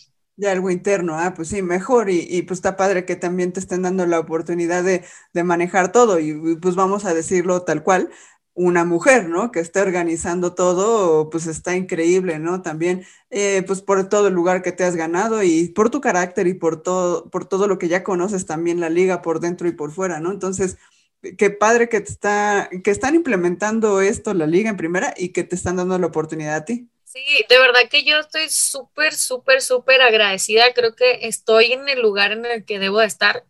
Eh, y de hecho, sabes que yo tanto eh, me encanta mi trabajo y me encanta la organización para la que trabajo, las personas que, que, están a cargo, las personas que trabajan en la oficina, que de verdad yo deseo con todo mi corazón que mucha gente pudiera sentirse así con su trabajo de, de feliz, de lleno, de realizado, porque pues obviamente tu trabajo debe de darte como o de cubrirte todas estas necesidades, ¿no? Tanto de realización eh, económicas, de creatividad y de libertad, como te decía. Eh, y que ah, de verdad yo siempre lo pienso, ¿no? Que estoy muy agradecida por, por poderlo tener y también me gustaría de verdad de corazón que mucha gente pudiera sentirse así eh, con el trabajo que realiza.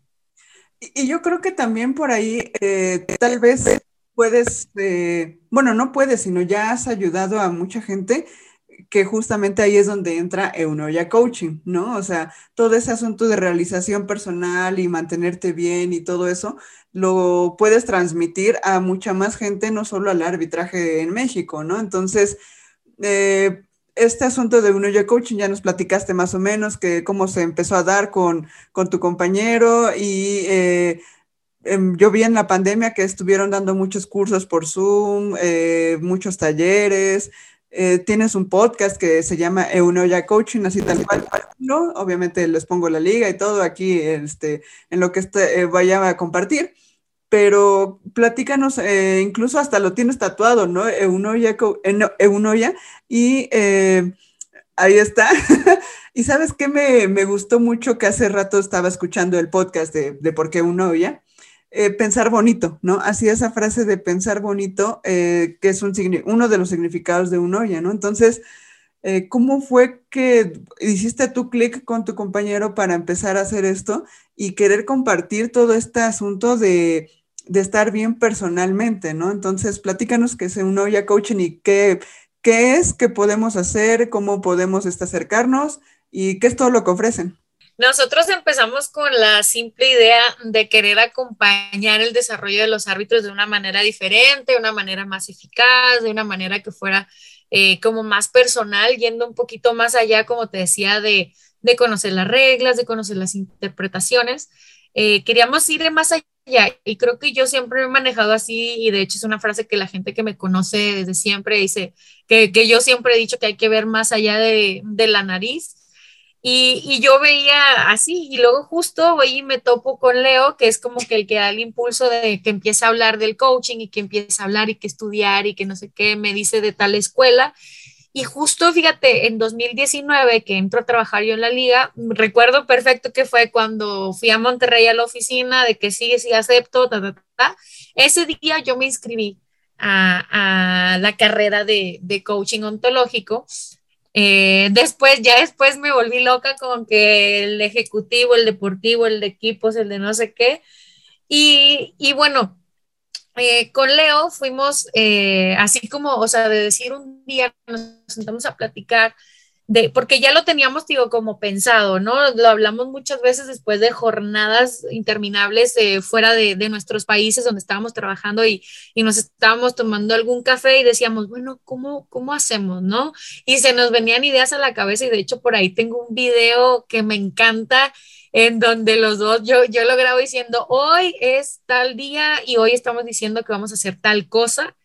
Eh, y, bueno, de ahí digo, surge la idea de tomar café y hablar de, de, acompañar el desarrollo de los árbitros. De ahí empezamos a ir mucho más allá con decir, bueno, vamos a ponernos como un nombre, vamos a poner, o sea, como, como tal, como una empresa, como un proyecto, vamos a empezar a trabajar y vamos a trabajar integralmente, no solamente con los árbitros, que incluso nosotros trabajamos con árbitros, pero trabajamos con jueces de cualquier deporte, eh, no solamente de básquet. Obviamente, pues el conocer de, de, básquet nos da las herramientas como para poder hablar de, de temas de, muy específicos del básquet, pero vamos también mucho más allá. Hemos hecho también conferencias tanto con padres de familia, de, de así de equipos, Hemos hecho conferencias con entrenadores, con jugadores, en donde vamos tratando temas eh, ya mucho más, como te decía, algo más integral, hablar de, de creencias, hablar del ser, perdón, del ser,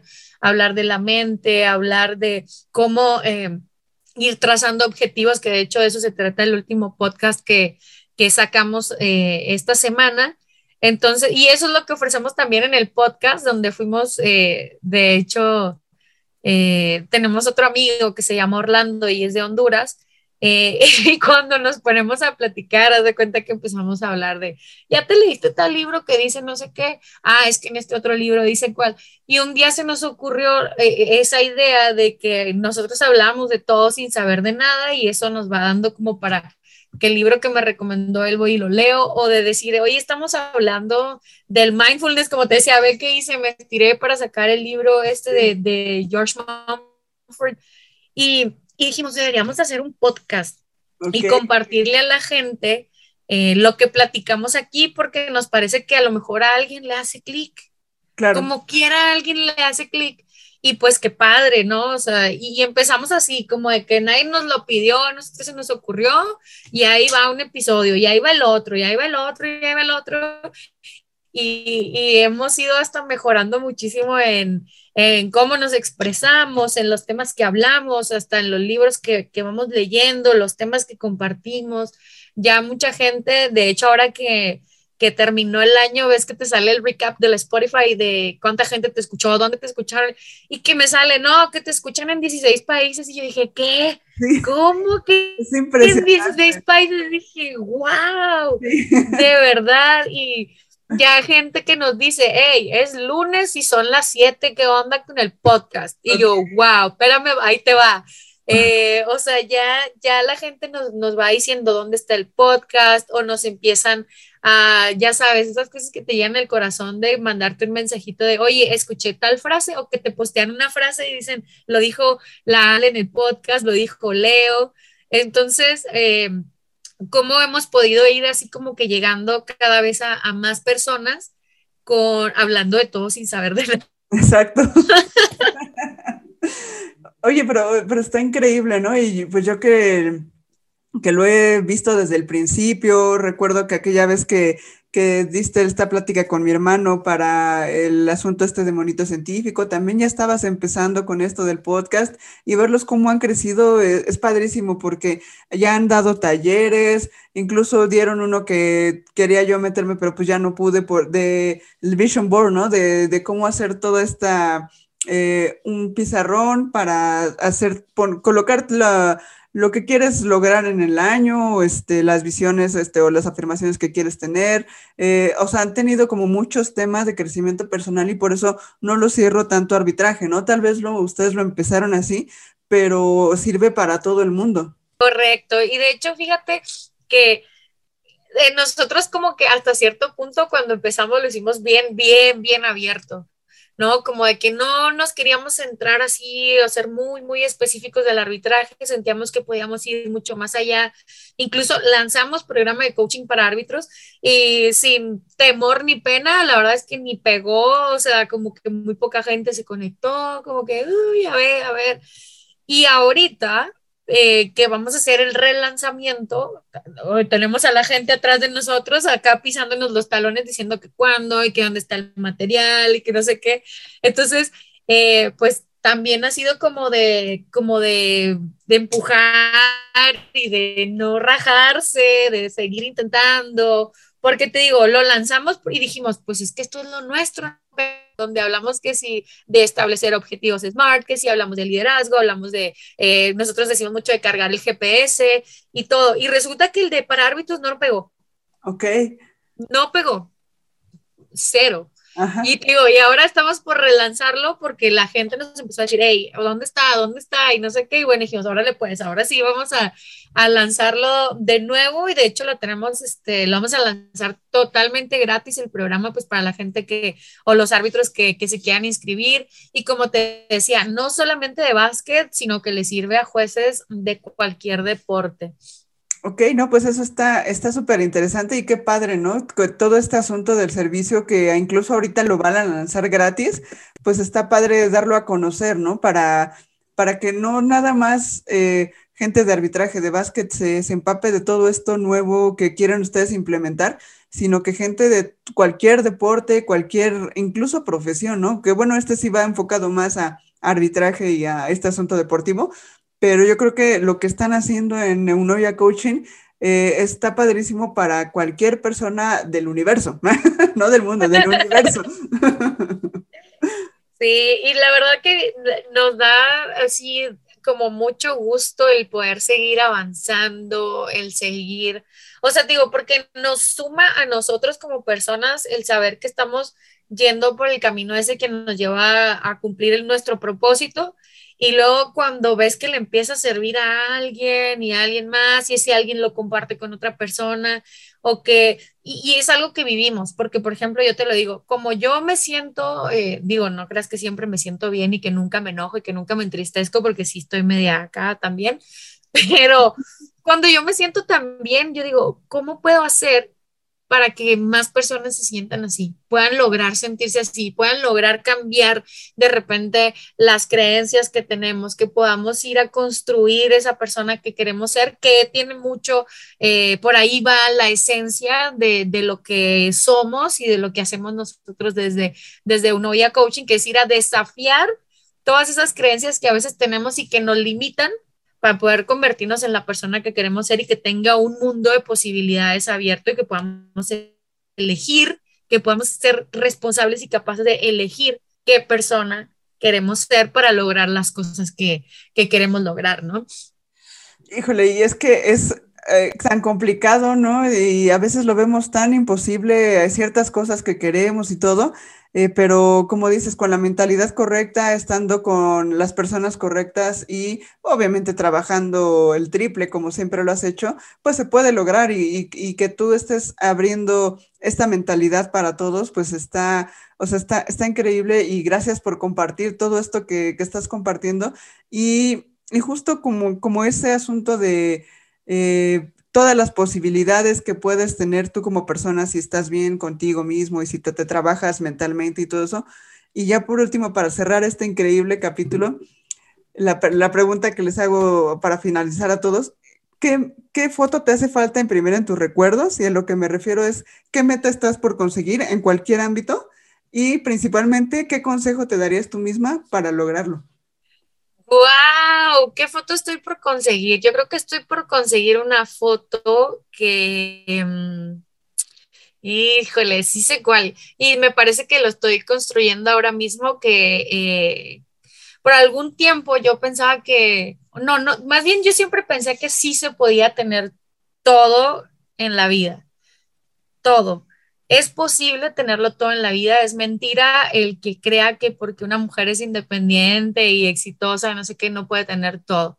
Se puede tener una familia, puede ser exitosa y puedes tener todo lo que tú quieras. Y me parece que eso que me falta por construir eh, está, está siendo construido y a través de, las cosas que he ido trabajando eh, en mí misma, que de hecho es algo que platicaba con, alguien que quiero mucho, eh, lo, lo platicaba decía, em, ¿cómo me gané eh, la lotería? Pues porque compré el boleto. Porque decía, te ganaste la lotería sin comprar el boleto. No, no, sí lo compré. Sí lo compré y lo, y lo compré construyendo desde hace mucho para poder llegar como a este punto donde dice, sí, sí puedo tener todo lo que, todo lo que yo quiero, ¿no? ¿Y qué consejo te darías tú misma para conseguir ese todo lo que tú quieres? O sea, ese estar bien en todo el prestarme muchísima atención, el prestarle atención a lo que, a mis, a mis deseos y a mis necesidades y no solamente como, como a las de los demás, a las de mi trabajo y a las de mi familia, sino prestarme mucha atención y permitirme ser permitirme a veces desconectar, permitirme, lo ves que te decía, como no tomármelo tan en serio o, o, a veces descansar, el tomarte esos espacios para ti. Yo creo que ese sería como el mayor consejo que podría yo eh, darme en este momento. Obviamente, el tratando de tenerlo todo, o sea, seguir siendo yo, pero prestándome muchísima atención eh, a las cosas que yo, que yo voy necesitando para poder estar bien. Y es que, ¿sabes qué? O sea, dices a futuro tenerlo todo. Y yo creo que Justo Lo tengo. exactamente, a eso iba. Justo en este momento lo tienes todo. ¿No? Como, como ese asunto de nunca vas a ser tan viejo como lo eres ahorita y nunca vas a ser tan joven como lo eres ahorita. ¿No? O sea, eh, tienes esa conjunción perfecta de todo ahorita. O sea, Exacto. Fíjate, eso y es, y es un tema que si me sigues picando con el, la conciencia plena, yo voy a seguir hablando del mindfulness y de estar aquí y ahora, pero justamente hoy, aquí ahora, lo tengo absolutamente todo y soy plenamente feliz. Y te voy a contar una anécdota así ya para que ya me calle ya por fin, de que cuando, cuando yo entré a la secundaria, eh, hicimos un ejercicio en la clase de español con la maestra Ceci, que le mando un abrazo y un beso en donde nos decía que nos dibujáramos a futuro. Y pues todas las niñas dibujaron la casita. Claro. Los hijos, el perro y así. Exacto. Y luego la Ale se dibujó con, con un balón.